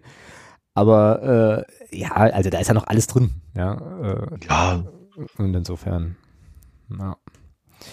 Ja, aber das klingt doch eigentlich alles, äh, ey, überleg mal, wie wir vor einem Jahr noch gesprochen haben, ja, das klingt doch eigentlich alles. Äh, habe ich, die Zeit habe ich verdrängt. Ich weiß, ich weiß, aber das klingt ist doch, vorbei. Klingt doch alles, äh, klingt doch alles ganz cool. Ähm, ja, ein, ein Wermutstropfen habe ich trotzdem noch. Einen habe ich. Nämlich? Ja, naja, ich bin, ich finde es schon schade. Ähm, Christian Tietz ist ja nun ein Trainer, der den Ruf hat, auch viel mit, mit jüngeren Spielern zu machen. Ich war tatsächlich enttäuscht darüber, dass ein Spieler wie Edin Djokovic, ähm, der ja schon als gro größeres Talent gilt, du führst 5-0 bei 1860 zur Halbzeit. Ja. Wenn nicht in so einer, in so, wenn nicht in so einer Phase, wann dann, denn dann? Ja, genau. Warum wechselt er da Julian Riegmann ein und nicht Edin Djokovic? Das ist tatsächlich so ein Punkt, wo ich sage, also einfach auch, um, um, um, dem, um dem LLZ zu zeigen, den Spielern im LLZ, Jungs, guckt euch das an, ja, ihr habt hier eine Chance. Mhm. Also ich finde, ich finde tatsächlich, das ist so, so ein Kritikpunkt, den ich habe ähm, an dieser, an dieser doch wirklich guten Hinrunde, dass wir da einfach zu wenig, also dass wir in so einer Situation nicht einfach sagen, okay, Mensch, steht 5-0 bei 1860, äh, jetzt schmeiße ich mal den 17-Jährigen aus dem NLZ, jetzt schmeiße ich den mal hier rein. Warum kommt dann Julian Riegmann? Warum nicht Eldin Djokovic? Na, ich hatte. Das ist so ein Punkt, wo Ja. ich, wo ich sage, da, ähm, oder auch jetzt, oder auch jetzt nach dem 3-0 gegen Mannheim, finde ich, kann man auch einen Eldin Djokovic mal bringen. Ähm, einfach um zu zeigen, auch so ein bisschen Wertschätzung zu zeigen. Guck hier, Mensch, du bist Spieler im NLZ, schaffst es aber hier regelmäßig bei den Profis im Kader zu sein und einfach um zu sagen, hier, Mensch, kleine Belohnung dafür sind da mal zehn Minuten in der dritten Liga. Das denke ich. Ja, ja. Da finde ich, das sollte man, also da fehlt mir so ein bisschen, oder da, ja, bin ich einfach ein bisschen enttäuscht, äh, dass, dass, dass das nicht passiert ist. Ja, bin ich bei dir grundsätzlich, hab dann aber irgendwie so gedacht, äh, nein, also mein erster Gedanke war dann so, naja, vielleicht hat das was zu tun mit äh, irgendwelchen Vertragskonstrukten, Konstellationen, sowas wie, also völlig, völlig in die Tüte gesprochen, sowas wie, wenn du Dann nehme ich den Jungen nicht mit. wollte ich gerade sagen, wenn du den jetzt, wenn du den jetzt rein Dann lasse ich ihn zu Hause. dann, dann passiert Ja. irgendwas anderes, was dann irgendwie Folgekosten hat, aber dann, genau, ist, dann nimmst du den ja nicht mit in den Kader. Also warum macht man das? Dann lasse ich ihn zu Hause. Genau, dann nehme ich ihn nicht mit nach München, dann lasse ich ihn zu Hause. Ja. Das wäre echt mal eine gute Frage auch für die PK gewesen, fällt mir dabei gerade ein. So, ähm, also was eigentlich jetzt mit den U19-Spielern ist, die jetzt auch immer mal reingeschnuppert haben. Und warum man nicht Eldin Djokovic mal ein paar Minuten gibt. Das habe ich auch nicht verstanden, das stimmt. Ähm, wird aber sicherlich da auch irgendwie Gründe geben, die ähm, ja, sich Außenstehende nicht erschließen können. Aber gut, ich meine, wenn das sozusagen das Einzige ist, was wir zu meckern haben nach der Hinrunde, dann, hey, Dann, ist es, dann ist das Meckern auf sehr hohem Niveau. das ist völlig okay. Völlig okay. ähm, ja, hast du noch ein Rückblicksthema irgendwie, Noch irgendwas, was dir jetzt noch in den Sinn kommt, was man noch sagen kann? Nee, also außer dass diese Entwicklung äh, seit seitdem Christian Tietz jetzt hier sportlich das Sagen hat äh, auf dem Trainingsplatz, muss man einfach sagen, das ist äh, sehr, sehr beeindruckend, was hier im letzten Dreivierteljahr passiert ist. Und äh, das darf sehr, sehr gerne so weitergehen. Ja, da äh, stimme ich dir voll zu. Du hattest das, glaube ich, auch getwittert jetzt in der Halbzeit des Mannheim-Spiels. Eigentlich können wir uns nur selber schlagen. Vielleicht war es so nach dem Spiel, weiß ich nicht. Nee, war Halbzeit. Äh, ich sehe das auch so. Ähm, das hatten wir ja vorhin schon mal, das Thema. Ähm, und ich bin da mittlerweile auch sehr, sehr offensiv, dass ich sage, halt die letzten, die nächsten achten Spiele werden unsere, werden unsere Abschiedsrunde aus der dritten Liga sein. Es kann natürlich immer mal noch was kommen, was keiner hoffen mag, ne? dass es jetzt sozusagen dass das schwerere Einschläge gibt oder dass Corona wirklich halt nochmal zuschlägt oder sonst irgendwas, also irgendwas Unwägbares. Aber wenn jetzt alles äh, in ja, normaleren, normalen Bahnen läuft, ähm, dann sehe ich keinen Grund, jedenfalls für uns als Fans, für mich auch als äh, Berufsskeptiker, ähm, da halt nicht auch selbstbewusst zu sagen, hier, wir ziehen das diese Saison und äh, und dann passt das schon. Und das ist eigentlich schon auch ein ziemlich, ziemlich cooles Gefühl. Ähm, das einzige Doofe ist, dass ich da nächste Saison Sky brauche, aber das, äh, da mache ich mir dann Gedanken drum. Gut, äh, dann lass uns doch noch mal das ein oder andere sonstiges Thema noch wilson. Da hast du mir ja auch äh, zumindest eine, äh, eine schöne Sache noch geschickt. Erstmal möchte ich mich aber. Alter, okay. Gleich, gleich, gleich, wir können gleich rumranten, aber gleich möchte ich, äh, also vorher möchte ich mich erstmal nochmal bei der Sektion Twitter bedanken für die, ähm, für die Phrasenschwein-Spende zur Winterpause und zu Weihnachten. Äh, vielen, vielen Dank, ist richtig cool. Wir haben jetzt 607,10 Euro nur an, äh, nur an Spenden, nur an einzelnen Spenden von Leuten äh, oder äh, Sektionen oder Fanclubs äh, einsammeln können. Das ist schon mal richtig cool. Alle bekloppt im positiven Sinne. Ja, ich weiß, dass da im Hintergrund auch äh, ja noch, noch eine größere Spendenaktion äh, läuft und so. Also das wird, glaube ich, auch wieder richtig cool. Es gibt jetzt übrigens, äh, wurde mir in der Unterstützergruppe wurde ich darauf hingewiesen, es gibt jetzt die Termine für die Nations League, glaube ich, äh, wo Deutschland ja auch ein paar ganz geile Gegner hat sodass wir da dann schon mal unseren Sommer äh, mit der Nationalmannschaft planen können. Ich glaube so Juni, mm, Nations League Juni mit, Südamer so. mit Südamerika. Ja, das weiß, das habe ich wieder nur am Rande mitbekommen, aber wir spielen wohl gegen England und Italien oder sowas. Kann das sein? Das weiß ich nicht. Das weiß ich nicht. Ich weiß nicht, ich, ich habe keine Ahnung, wie wir in der Nations League spielen. Ich kann es dir nicht sagen, aber ich habe nur gelesen, dass da Kracher dabei waren. Ich glaube, ja, England, Italien kann sein, ja. Mhm. DFB 11 trifft auf Italien, England und Ungarn. Ja. ja, ist doch geil. Ja, sehr cool. Also Italien, England, hallo? Kann man sich angucken, ja. Ja. Äh, Finde ich irgendwie auch. Also da müssen wir tatsächlich mal schauen. Die Spieltermine stehen schon fest. Äh, da müssten wir dann wirklich perspektivisch langfristig gucken. Aber äh, ja, also ich würde jetzt lügen, wenn ich sagen würde, ich hätte da jetzt keinen Bock drauf. So, also ist auf jeden Fall interessanter für mich als gegen äh, Trans Transnistrien oder sowas halt. Äh, genau. Ja, wir müssen, glaube ich, nochmal ganz kurz zumindest würdigen, dass es in Duisburg einen Spielerbruch gab am Wochenende. Ähm, gegen, also die, Naja, gru grundsätzlich müssen wir das nicht würdigen. Naja, den, an, den Anlass nicht, ist, den Anlass nicht, aber die Reaktion, denke ich, denke ich, kann man schon, kann man schon auch nochmal positiv hervorheben. Halt, äh, magst du zwei, drei Sachen dazu sagen? Weil ich habe es wieder nur, nur gelesen, du hast es bei uns in die Fanclub-Gruppe gepostet. Nee, das, nee, das war ganz witzig. Ich hatte, ähm, ich hatte mir so gedacht, Mensch, guckst du mal, wie es bei, wie es bei ähm, Dings, also über anderen Spiel steht, weil war dann zweite Halbzeit lief bei uns und ja, das war, glaube ich, kurz nach dem 3-0 oder kurz vor dem 3 ich weiß gar nicht mehr. Und äh, ich habe dann das andere Spiel gehe ich dann rein, äh, Duisburg gegen Osnabrück und sehe bloß, wie Opoku in Richtung Eckfahne geht. Mhm. Und mit einmal gibt es eine, gibt's eine Diskussion mit dem Linienrichter. Der Linienrichter funkt dann Richtung Schiedsrichter. Schiedsrichter kommt da hingelaufen und schickt die Mannschaft in der Kabine. Und ich dachte mir so, hä? Und dann hat es sich das halt nach und nach aufgeklärt, was der Sache war. Und ja, also grundsätzlich, und also was man dann noch gesehen hat beim Magenta Sport, also da gab es eine Diskussion, eine sehr, sehr hitzige Diskussion zwischen, also auf der Tribüne. Und dann ging einer weg und dann bin ich der Meinung, dass ich gesehen habe, wie er halt links und rechts eine geflackt bekommen hat. Ähm, fand ich erstmal sehr cool. Also mit dem Hintergrund, was dann passiert ist, muss ich sagen, fand ich das sehr, sehr gut. Ich hoffe, er hat dann von jeder Reihe eine links und rechts gescheuert gekriegt. Ähm, und draußen am besten auch noch. Äh, und grundsätzlich muss ich einfach sagen, zu der Thematik, was da passiert ist, gab ja da Affenlaute wohl mhm, genau, ja. in Richtung Opoku und ich muss ja sagen, grundsätzlich, jetzt mal weg von dem, von dem, von diesem absolut schäbigen Verhalten, ähm, was dort beide Vereine und auch Schiedsrichter gespannt dann gemacht haben, war großartig. Mhm, ja. Also dazu sagen, wir gehen, Schiedsrichter zu sagen, wir gehen in die Kabine, Mannschaften da überhaupt nicht diskutiert haben, sondern auch gesagt haben, also auch Duisburg nicht. Ich fand auch das Statement von Duisburg nach dem Spiel sehr, sehr stark. Ja, fand ich auch, absolut. Ja. Ähm, die da ganz klar Stellung bezogen haben, die dann auch gesagt haben, hier, pass auf, ja, ähm, wir können das völlig nachvollziehen, dass der Spieler Opoko fertig ist und dann nicht mehr spielen will. Wir tragen das voll. Ich fand das, ich fand das großartig, was der MSV da ähm, gemacht hat in der Situation. Also es war so das, was man auch erwartet, finde ich. Das ist so das und das und das zeigt dann wieder doch bei aller Kritik an diesem, an diesem an diesem Konstrukt Profifußball, äh, das zeigt dann wieder, welche Stärke dieses, dieser, dieser Sport oder diese, diese, dieser Fußball auch haben kann. Mhm. Das war einfach, ja, ich fand das einfach klasse. Und auch das, auch das, also so generell, ich weiß nicht, ob du das gelesen hast, gab dann auf, auf, auf Twitter noch, noch einen Post von jemandem, der hat geschrieben, also das, also das war das, das Verhalten, dass beide Mannschaften reingegangen sind und nachdem klar war, was Sache war, hat dann äh, die Stadionregie erstmal äh, Schrei nach Liebe von den Ärzten eingespielt. Mhm. Was ich auch sehr, sehr großartig finde.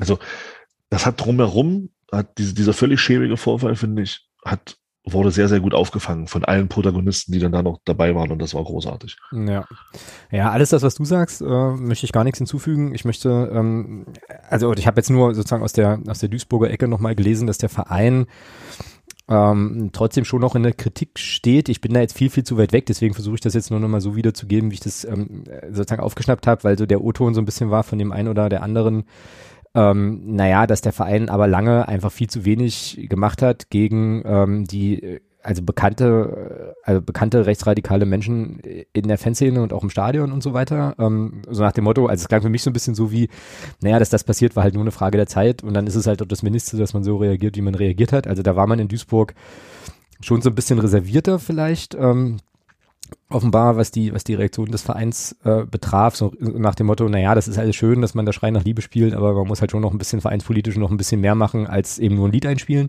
Kann klar. ich jetzt nicht, kann ich jetzt nicht einschätzen, also, ne? aber das war so. die besser beurteilen können. Ja, genau, ja, war jetzt, aber das war jetzt so das, was ich, ähm, was ich gelesen habe. Und dann war es ja wohl auch das allererste äh, Mal in der, im deutschen Profifußball, dass ein Spiel dass wegen Rassismus ja. Äh, Vorwürfen ähm, tatsächlich abgebrochen wurde. Ähm, und das meinte ich vorhin mit, ähm, fand ich, finde ich, finde ich gut, dass, äh, dass das passiert ist. Also, dass ja. sozusagen der Abbruch passiert ist. Alles andere hast du super, äh, super gesagt. Das will ich jetzt, wie gesagt, nicht nochmal wiederholen.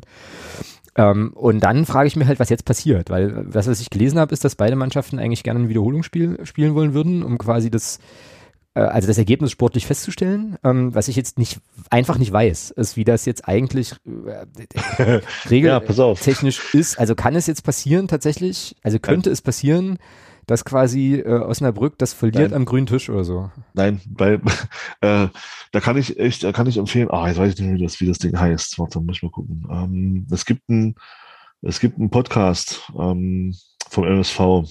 Okay. 1902 irgendwas heißt der. Und äh, ich gucke mal, ob ich den jetzt hier finde. Ähm, und äh,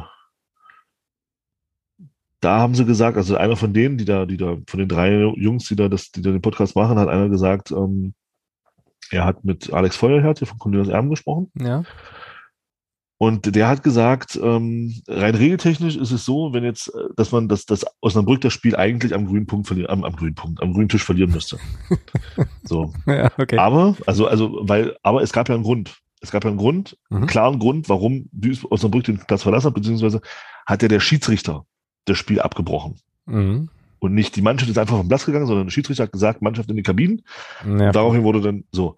Und da gibt es tatsächlich, laut, ähm, wenn ich es richtig verstanden habe, laut Alex Feuerhardt keine Regel. Also wird es wahrscheinlich darauf hinauslaufen, höchstwahrscheinlich darauf hinauslaufen, dass das Spiel wiederholt wird. Oh, das wäre aber geil. Also das fände ich gut. Ja, das finde ich, das find ich richtig, richtig gut. Ja, das sehe ich auch so. Also das wäre das Beste, was passieren könnte, wenn das Spiel wiederholt wird.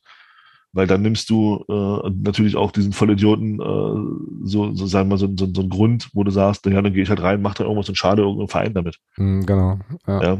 ja. Ah ja, okay, siehst du? Ähm, ja, das wäre cool. Werden wir beobachten, wird sich, äh, also das wird ja, wird ja kommuniziert. Äh, dann haben viele Vereine, unter anderem auch, auch unser Verein, hat ja dann auch äh, da entsprechende Statements abgelassen, abgesetzt gegen Rassismus und Diskriminierung und äh, 1902, der MSV-Podcast. Na, die Jungs. Ja. Pottbolzer, Pottbolzer, genau. Und ähm, da in der letzten Folge, 73. Folge, da besprechen die das und da äh, ah, kommt okay. das auch, äh, kommt das auch zu Wort, ähm, was Alex Feuer da gesagt hat von Colinas Erben. Ah, gucke an. Axel. Alex, Alex. Alex Feuerherd. Ja. Alex Feuerherd, ja. Genau. Gut, äh, dann äh, leite ich jetzt über an dich. Wir brauchen mal so einen Rand-Einführungsjingle irgendwie. Oh. Also sowas wie so eine Art Trommelwirbel Ach, oder so. jetzt mit Seifert oder was? Ja, na klar. oder halt so, so, so, so dieses, dieses hier äh, Hitchcock, Hitchcock Pfeif-Gedöns. Ja. Irgend sowas brauchen wir. Also, folgendes ist ah. passiert für alle Hörerinnen und Hörer da draußen, sei das nochmal kurz, äh, kurz erwähnt. Äh, ich krieg also eine WhatsApp, da steht drin für einen Podcast und dann steht da ein Link zu einem Text, ähm, den ich euch auch verlinken werde aus der Frankfurter Rundschau äh, überschrieben mit äh, Christian Seifert Doppelpunkt Abrechnung zum Abschied. So, ähm, naja, ich lasse mir das dann durch heute ähm, in Vorbereitung dieses, dieses Podcasts und hatte eigentlich so nach dem ersten mm, Absatz schon keinen Bock mehr. So, ähm, hab's dann aber durchgezogen, weil ähm, ne, alles für den Podcast, alles für den Club, ist ja ganz klar. Aber da du mir ja den, diesen, diesen Text empfohlen hast und ich danke dir da sehr für, ähm, weil das meine Magengeschwüre gleich wieder richtig befeuert hat und so ähm, und meine gute Laune. Nicht so sehr ähm, darfst du jetzt kurz äh, deine Highlights aus diesem Text äh, jetzt Ja, also das, das ist halt auf vielen Ebenen äh, hat sich da einfach jemand mal ganz schnell demaskiert, ja. Hm. Ähm, also, also was, was ich halt tatsächlich, also ich als jemand, der ja tatsächlich sich die äh, die Jahreshauptversammlung des FC Bayern München angeguckt hat, zumindest Teile davon, ähm, musste halt wirklich, äh, ich dachte, Alter, was ist denn jetzt dein Problem? Wo, wie er dann sagte, Debatten um gesellschaftliche Verantwortung der Bundesliga seien vielleicht wichtiger geworden, jedoch liefern, liefen sie Gefahr, den Blick auf das Wesentliche zu verstellen, auf das wirklich Wesentliche. Mhm.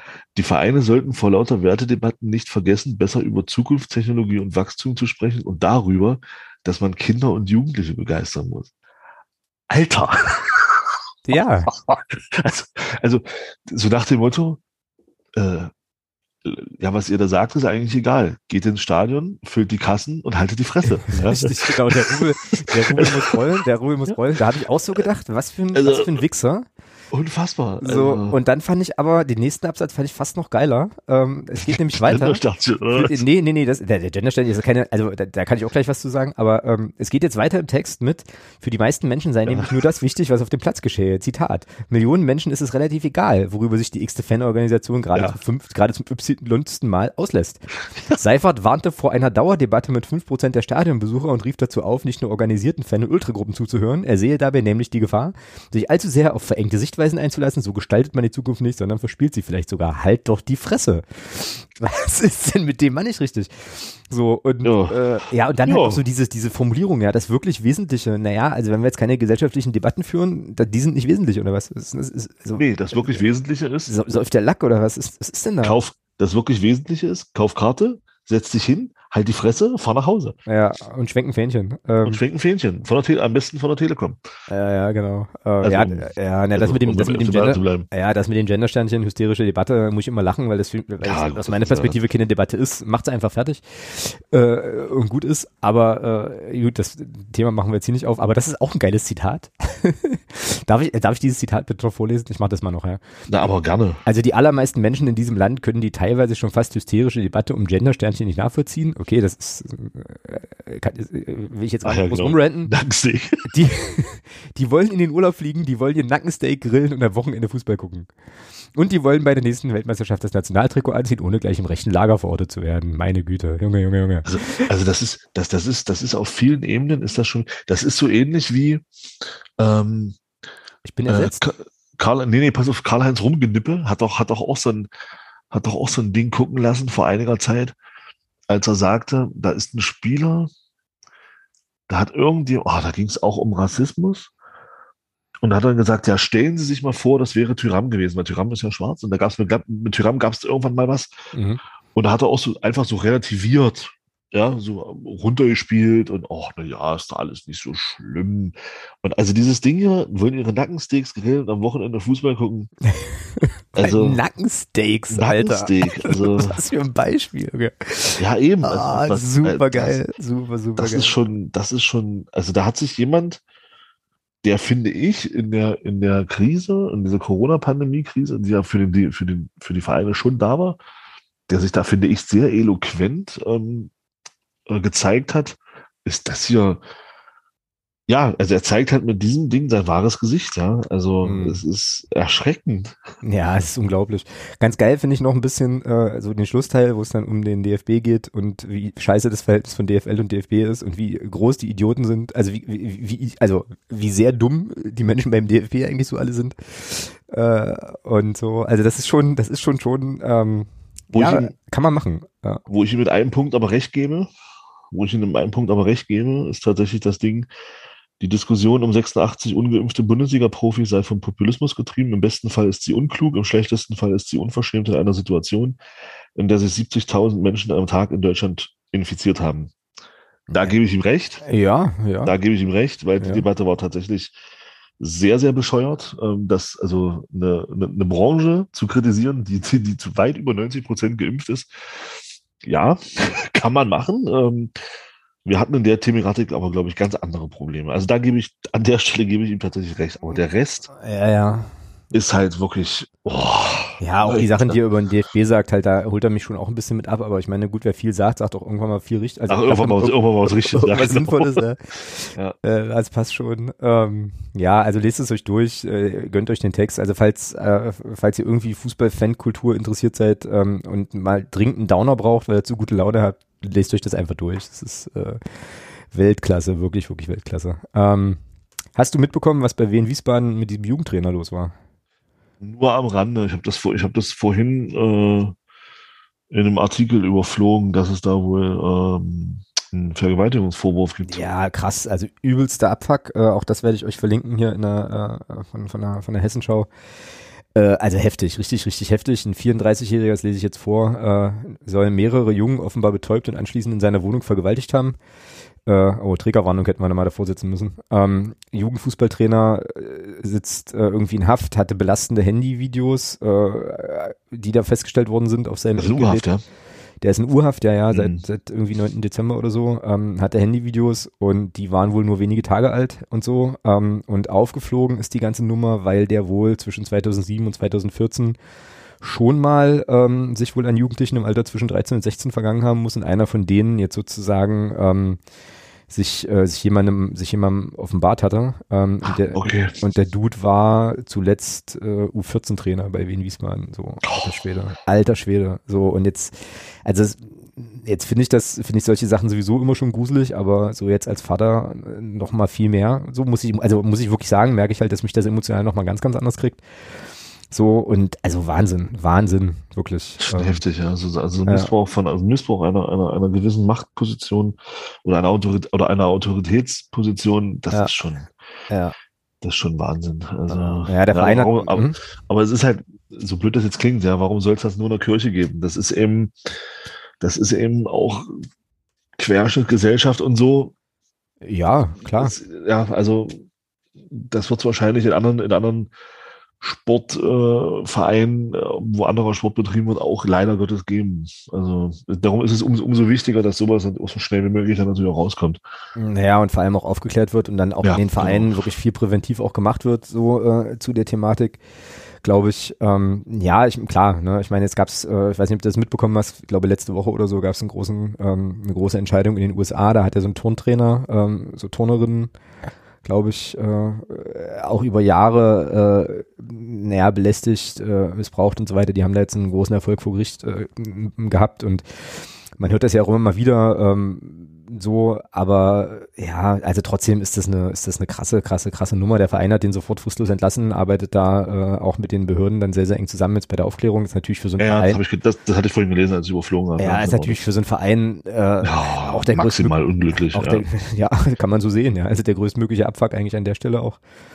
Ähm, ja, ja, es ist halt krass, weißt du, da gibst du sein Kind irgendwie dahin und äh, gehst dann halt davon aus, dass da irgendwie, also und, und, ja, dass das irgendwie ein Ort ist, wo, naja, wo es halt einfach schön ist, äh, wo der betreut, also wo das Kind betreut ist und so, ähm, da eine gute Zeit hat und dann passiert da sowas, ja. Also das ist so schlimm, das ist so, so Ja. schlimm. Ähm, ja, schon krass. Ja, und dachte, das passt äh, zumindest insofern in die Sendung, als dass das ja auch ein Liga-Konkurrent ist. Ähm, so und ähm, ja, also hier jetzt in meiner äh, Mittelhessen-Bubble ist das relativ groß aufgepoppt, weil es auch quasi nebendran ist natürlich. Ja, also da kann man wirklich bloß hoffen, ähm, naja, dass das jetzt nicht noch größere, also dass da nicht noch mehr ins Licht kommt, weil einfach nicht mehr passiert ist. Äh, so schlimm wie das an sich eben halt schon ist, ja. Aber ähm, ja, naja, viel Kraft auf jeden Fall den Betroffenen da an der Stelle. So. Ich habe jetzt noch zwei Sachen. Ich wollte dir kurz noch ein, das interessiert dich bestimmt brennend, äh, weiß ich, äh, ein Football Manager 22 Update geben.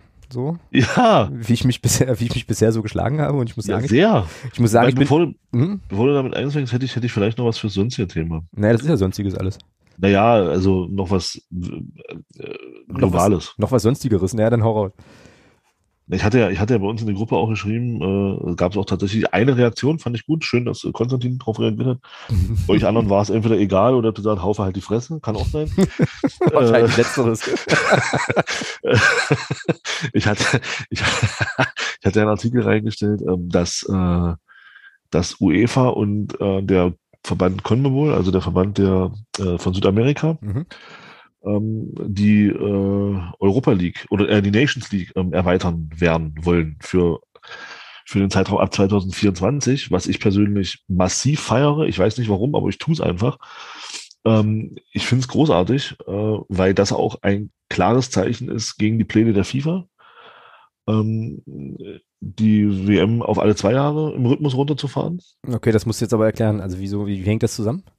Na, ähm, die haben wohl einen Vertrag, also da gibt es wohl schon längere Zusammenarbeit zwischen beiden Verbänden, zwischen UEFA und, und CONMEBOL. Mhm. Und ähm, da ist jetzt angedacht, dass man äh, sechs Clubs, äh, sechs Clubs, sechs Verbände, also äh, ich nehme an Brasilien, Argentinien, Mexiko, Mexiko nicht, äh, Paraguay, Uruguay, also die, die, sagen wir, die Top 6 der, von Südamerika, dass man die ähm, in die Nations League mit reinholt Okay. Dass die halt praktisch Nations League mitspielen. Was ich persönlich absolut cool fände. Stell dir mal vor, Nations League Gruppe, Deutschland, England, Italien, Brasilien, das ist ein Traum. Mhm. Also rein aus fußballerischer Sicht wäre das großartig. Ähm, und ja, und da gibt's einfach Ideen. Also man will da wohl, man will da wohl unter anderem auch ähm, so, eine- so eine Art ähm, äh, ja, super, super Finale ausspielen. Also dass man sagt, man, man, man, es gibt ja jetzt diesen, diesen, äh, wie heißt das? Oder gab's ja, wird ja auch abgeschafft. Ähm, Con Confederations Cup. Mhm. Confed Cup, genau. Ja. Confed Cup, der, ähm, der soll ja abge der wird ja abgeschafft. Und ähm, da ist jetzt die Idee zwischen, zwischen UEFA und CONMEBOL zu sagen, man spielt halt den Sieger dann aus, aus Südamerika-Meisterschaft und Europameisterschaft, spielen dann die Sieger nochmal, ich sag mal, so ein, nochmal einen Sieger aus. Mhm. Äh, ja, also man hat da wohl verschiedene Ideen und, und das Ding mit der Nations League ist wohl am fortgeschrittensten, einfach um da auch äh, klare Kante zu zeigen in Richtung FIFA. Finde ich persönlich, finde es gut Mhm. dass da mal was passiert in der Beziehung ähm, und man, wer weiß, wo das hinführt. Und vielleicht äh, gibt's ja dann doch mal ein Umdenken. Und klare Kante gegen FIFA und die WM-Pläne bedeutet, dass ähm, du sozusagen diese Wettbewerbe, die die FIFA exklusiv vermarkten will, oder die Spiele, die die FIFA exklusiv vermarkten will, dass du die dann eh hättest, weil wenn du eine Gruppe hättest, wie du sagst, mit Deutschland und Brasilien, dann hast du ja sozusagen diese. Genau, das ist ja, genau das ist ja der Punkt, weil das ist ja das Ah ja, okay, dann. Du okay, hast ja okay. dann diese, du hast ja dann diese, diese, ich sag mal, diese, diese reizvollen Spiele äh, hast du ja dann auf, auf Nations League Ebene. Mhm. Ja. Und ich sag mal so, äh, machen wir uns nichts vor, bei allem Respekt vor, vor den afrikanischen Teams und auch vor den asiatischen Teams. Aber letzten Endes ist eine Fußball-WM, wenn die normal läuft, ja eigentlich immer ein Wettbewerb zwischen Europa und Südamerika. Mhm. Ja, ohne da jetzt die anderen Teams, ohne da jetzt die anderen Länder da äh, schlecht reden zu wollen, aber wenn man sich das anguckt, äh, sieht man das ja immer wieder, dass entweder Europäer oder Südamerikaner dann, es sei denn, du hast mal so eine, so eine WM wie 2002, wo man Südkorea ins Halbfinale gepfiffen hat. Ähm, aber ist ja die Regel so. Und deswegen finde ich das schon ganz spannend, dass man da jetzt sagt, auf, auf der Ebene gibt es eine Zusammenarbeit, weil es ist schon ganz interessant. Und da bin ich mal gespannt, wo das ähm, perspektivisch so bis 2030 auch hinführen wird. Also Ja, also das ist interessant. ein sehr interessantes Feld. Ja, also äh, spannend finde ich den Gedanken auch. Und dann hast du ja sowas wie eine WM, nur halt eben im Ligaformat und äh, gestreckt, ne, so ein bisschen. Also so, wenn ich das jetzt mal ganz platt übersetzen würde, ähm, wenn du quasi Ja. da so einige, einige Verbände mit dabei hast. Ja, das, ja, doch. Ähm, dann, dann werde ich mir den Artikel wohl nochmal hochholen müssen in unserer Gruppe, und mir den dann nochmal. Man will, wohl, man will wohl alle zehn Verbände tatsächlich, weil du hast ja in Südamerika nur zehn, Ja, nur in Anführungsstrichen zehn Fußballverbände, die da, die da spielen. Man will wohl alle zehn auch in die Nations League integrieren. naja, okay. Ja. Ja, das klingt auf jeden Fall jetzt erstmal nicht uninteressant, das kann man schon so sagen, ja. Genau. Cool. Ja, beobachten wir mal. Gucken wir mal, vielleicht wird das ja dann für die nächste, für unsere nächste Wette, die wir verlieren, wird das dann vielleicht spannend. Genau, ja, ansonsten, wie gesagt, äh, kurzes Auswärtsspiel der deutschen Nationalmannschaft im Maracana. genau, nur ja. Also jetzt dann nochmal ganz kurz zu meiner Karriere als, äh, als Manager des ersten FC ja. Magdeburg, was halt, das ist ja wirklich, das ist ja wirklich, wirklich lustig, weil ich habe ja, äh, naja, ich habe ja wirklich Christian Tietz beerbt quasi, aber seine ganze Crew ist jetzt noch da und äh, André Kilian zum Beispiel ist ja mein Co-Trainer, äh, der da halt irgendwie alles machen muss, weil ich keine Ahnung habe äh, und so, also es ist dann schon, das ist schon wirklich ein lustiges Spieler, äh, Spielerlebnis, ne, wenn du dann halt sagst, hier Mario Kalnick, äh, machen wir dies und jenes und gibst ihm Anweisungen, alles schon cool. Naja, ähm, und ich schlage mich tatsächlich gar nicht so schlecht. Also ich bin jetzt mit dem FCM in die zweite DFB-Pokalrunde eingezogen und habe in der regulären Spielzeit Hertha BSC geschlagen mit 2 zu 1, was ich irgendwie äh, schon ganz nett fand. So, ähm, und spiele jetzt gegen Schalke. Und ansonsten bin ich jetzt gelandet beim, warte, jetzt muss ich, muss ich kurz hier gucken. Gegen Schalke? DFB-Pokal, zweite Runde, ja. Ach so. Du, sag bloß, du hast die erste Runde überstanden. Habe ich doch gerade erzählt. Äh, und hab Hertha Das Spiel, ja, daran siehst du, das Spiel ist halt nicht realistisch. Ja. Äh, hey, Freundchen. einfach, einfach eine gute Truppe, richtig guter Kader, was jetzt zu machen, Alter. Nee, und ich bin jetzt, äh, punktspielmäßig bin ich jetzt, äh, habe ich jetzt, glaube ich, inklusive des sechsten Spieltages ähm, geschafft. Ja, und die Ergebnisse sind so durchwachsen. Ne? Also die ersten beiden, also Mannheim und Freiburg habe ich beide gewonnen. Dann habe ich tatsächlich gegen Havelse verloren, weil ich mich völlig ver verzockt habe mit der Taktik. Machen die in der 89. Minute, machen die es 1-0. Ähm, Duisburg habe ich, glaube ich, auch gewonnen, Saarbrücken klar verloren äh, und bei Wiesbaden habe ich einen 2-0-Vorsprung noch aus der Hand gegeben dann leider. Aber ähm, läuft, läuft okay. Ähm, und wir hatten es ja vorhin von Amara Condé, ne, äh, unserem, ähm, ja, also mit MVP auf jeden Fall der Hinrunde, der, also ich habe krasses Verletzungspech, der ist bei mir jetzt erstmal raus mit dem Kreuzbandriss. Ähm, und das macht sich, macht sich sofort bemerkbar, auch in dem, äh, also sozusagen auch in dem Spiel komplett bemerkbar. Adrian Malachowski hatte dann einen Unterschenkelbruch. So, also bei mir wird es langsam ein bisschen dünn auf der, äh, dünn im zentralen Mittelfeld, sage ich mal. Wird ein wenig schwierig. Äh, Sirlot Conte und, ähm, na, sag schon, Nico Granatowski habe ich an 1860 verkauft. Ähm, und Wie? Ja, aber Sirlot ist in dem Spiel auch, äh, also der hat tatsächlich eigentlich nur ein Attribut, was interessant ist, und das ist halt Geschwindigkeit. Ähm, und hm. äh, ja, und ansonsten, ähm, ja, ist halt tatsächlich auch meine erste Elf äh, eine mit den üblichen Verdächtigen. Also sieht jetzt der, äh, ist jetzt der von Christian Tietz nicht ganz unähnlich, außer dass halt Alex Bitroff bei mir ein Außenverteidiger ist. Äh, also der ist in dem Spiel ganz stark in der Rolle, in der Rolle Außenverteidiger unterwegs. Ja, aber das ist schon wirklich, ähm, alles macht schon, macht schon Spaß. Also wer wirklich viel, viel Zeit versenken will äh, und extremst rumnörden will, so wie ich das nicht mache, weil wie gesagt, ich lasse das alles von irgendwelchen Co-Trainern machen und mache dann wirklich bloß die Aufstellung, dem sei dieses Spiel äh, wärmstens ans Herz gelegt. Ich denke mal, jetzt über Weihnachten werde ich da auch ein bisschen weiterkommen und wenn wir dann wieder aufnehmen im Januar, dann kann ich dir vielleicht von der ersten Saison ein kurzes ja, kurzes, hoffe ich doch. kurzes Feedback geben. Ich bleibe auf jeden Fall dran. Das ist halt leider auch so ein Spiel, was mich süchtig macht. Das ist furchtbar. Ähm, naja, das jedenfalls dazu. Und dann ähm, gehe ich jetzt heute noch raus mit einer, mit einer kleinen Podcast-Empfehlung. Du hast ja vorhin die Podbolzer schon empfohlen, mit Folge 74 oder sowas, ne? Ja, mit der aktuellen Folge, ja. Also für alle die, die, das, die sich das nochmal, die nochmal interessiert, ähm, wie man das auch dort aus Sicht vom, vom MSV-Fan sieht, ähm, ist das, glaube ich, sehr interessant. Ja, genau. Was heißt, glaube ich, nee, ist sehr interessant. Ähm, ich habe es ja mit, mit angehört.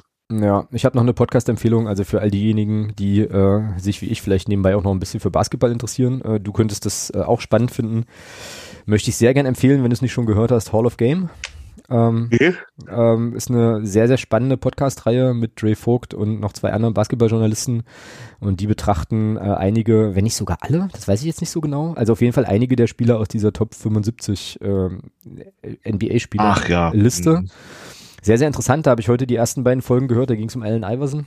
Äh, gestern oh, habe ich mir oh. das angehört. Ist, ist gut gemacht, ist richtig, richtig gut gemacht ähm, weil die halt so ein bisschen so verschiedene Aspekte beleuchten, also sozusagen sein kultureller Einfluss auf die Liga, sein spielerischer Einfluss, sein Werdegang, äh, so what ifs, ne? also was wäre gewesen, wenn und so. Ähm, und ich glaube, das lohnt sich auch noch für ein paar andere äh, Spieler, auch Spieler, die man vielleicht jetzt nicht so ähm, nicht so auf dem Schirm hat. Also das ist, ist cool und hat mich dann dazu bewogen, direkt mal äh, mir das erste Finalspiel Lakers gegen Philly 2002 oder so auf YouTube nochmal anzugucken. Und das ist auch richtig, richtig, richtig lustig wenn man da halt nochmal so, also wenn man so, jetzt so NBA guckt und ähm, dann, wie damals gespielt wurde, was da auch noch an Spielern rumlief, Shaquille O'Neal und Kobe Bryant und wie sie alle hießen und äh, naja, Allen Iverson und der Rest der 76ers, muss man glaube ich wirklich so sagen, weil äh, es gab halt ihn mit seinen 30 Würfen pro Spiel und naja, die anderen waren halt mit dabei, so, weißt du.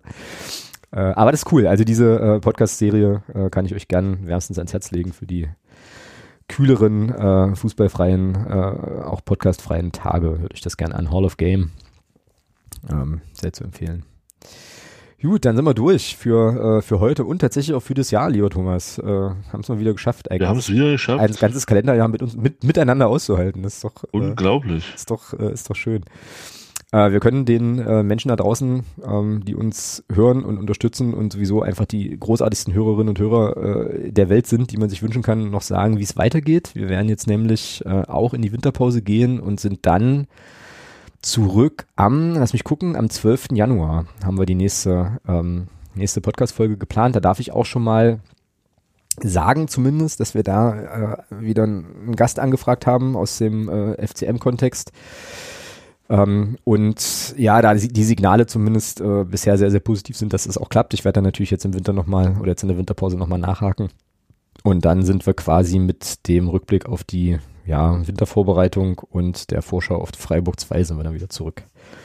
Und gönnen uns jetzt auch, auch ein paar Tage. Hm? Ja, ich hätte auch noch zwei Sachen. Na, schieß los. Die ich gern, die ich gern äh, noch, ähm, also äh, auch hier ähm, natürlich äh, auch nochmal so zwei, zwei kleinere Empfehlungen. Also für alle die, die äh, weiter im Fußballkontext bleiben wollen und es noch nicht gesehen haben, kann ich äh, den, den aktuellen Hörfehler auch empfehlen vom, vom Nick. Okay ähm, geht es um, also das Ding heißt Fußballreisen auf die Kontinente, hatte jemand zu Gast, der halt auch schon auf mehreren Kontinenten zum Fußball war.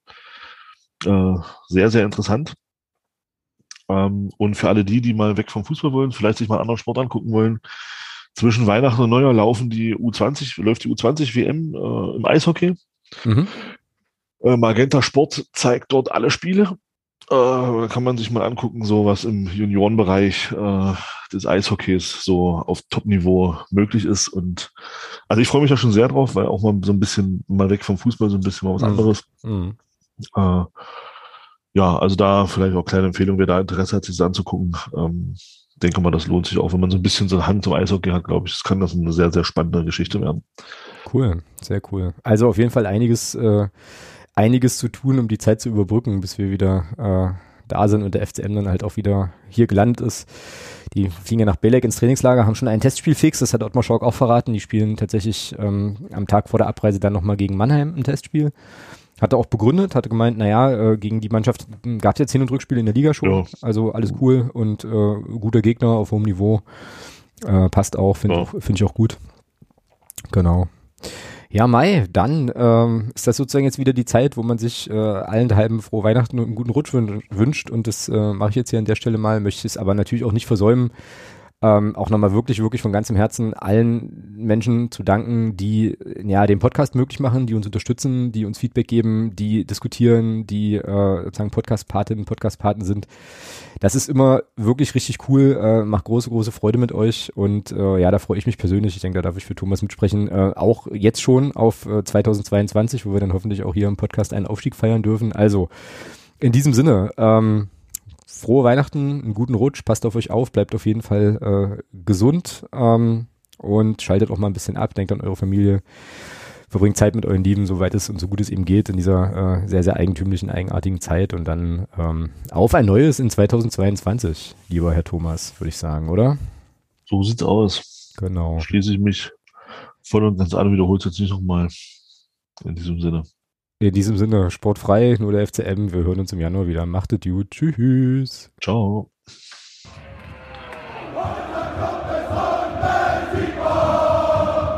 Niemand kann uns